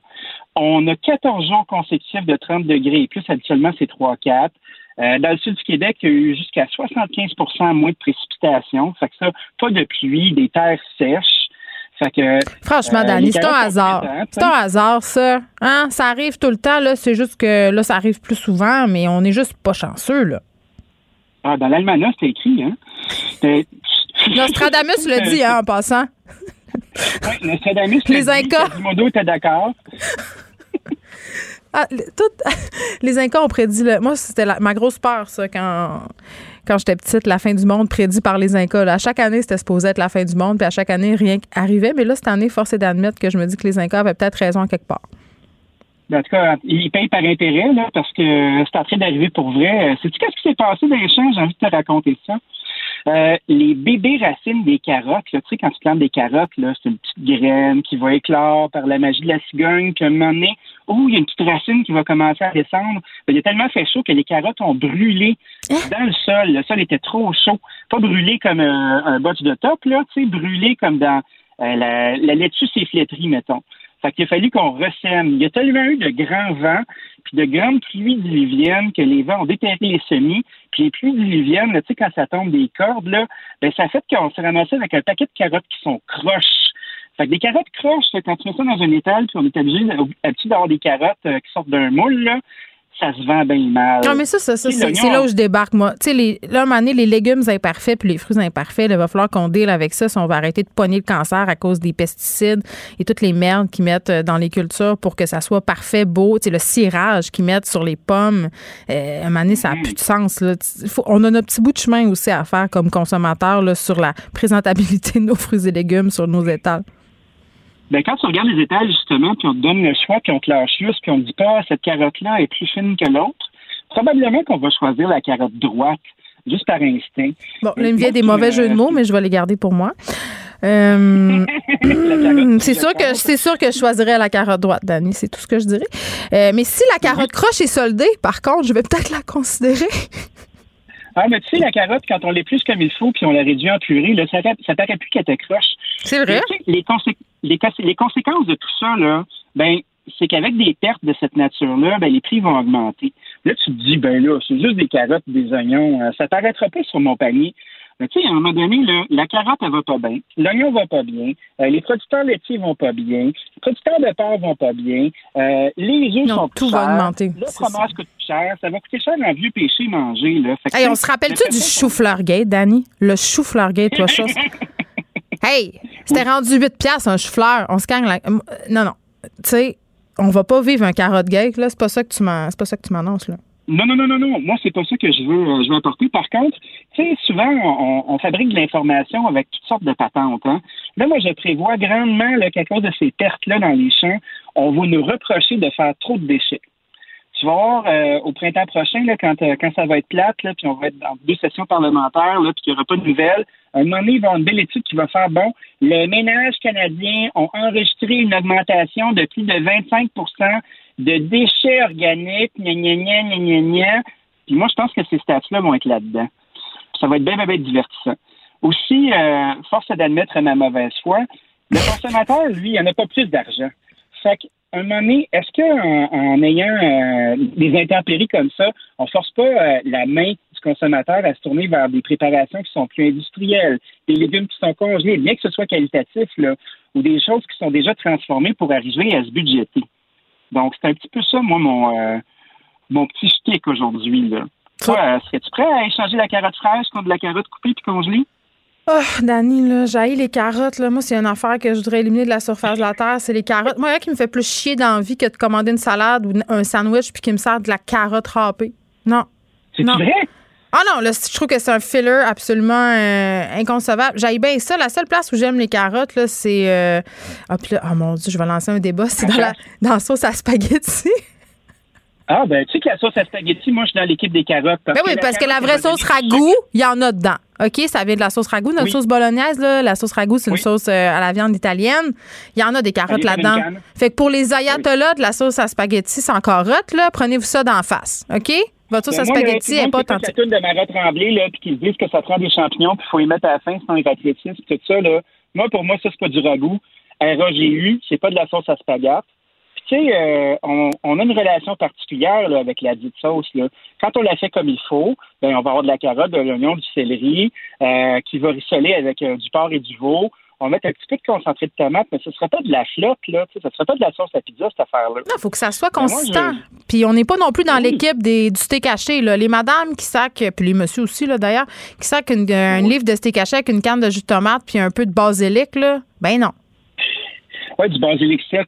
Mais moi, euh, je pense que ce qui est bien important, puis qu'on oublie de considérer quand on fait de la bolognaise comme ça, ben, c'est de rissoler les légumes avec la viande, d'ajouter du lait, laisser réduire ce que ça soit presque à sec et doré. Puis là, on ajoute notre jus si on veut. Bon, moi, il y a de la saveur qui va s'être bâtie. Fait qu'à vos chaudrons en fin de semaine, mes beaux amis, on cuisine de la carotte si on peut. On sort pas. On sort pas. On fait, de la, on fait de la sauce à spaghetti. Et moi, j'ai envie de te dire, mon cher Danny, que dans la mienne, je sacre un bon coup de rouge et de la chair à saucisse c'est bon anti-péché. On n'a plus envie de revenir en arrière. Et c'est tout, j'ai pris cette recette-là. c'est tellement calme. C'est dans un livre de recettes qu'il avait fait avec la série Les Sopranos. J'avais acheté ça. Ah, ben c'est bon pour les Sopranos, ça marche pour moi. Ben, moi, je pense que oui. Je pense que c'est authentique et délicieux. Donc, je te laisse aller à tes chaudrons, Dany Saint-Pierre. Moi, je vais aller au mien. J'ai promis à Verda que j'allais prendre un verre de vin. Je vais peut-être en prendre deux. J'espère que vous aussi. Soyez prudents en fin de semaine. Je rappelle que Mario Dumont reçoit Nathalie Normando à 15h45. Bon week-end. On se retrouve lundi, tout le monde.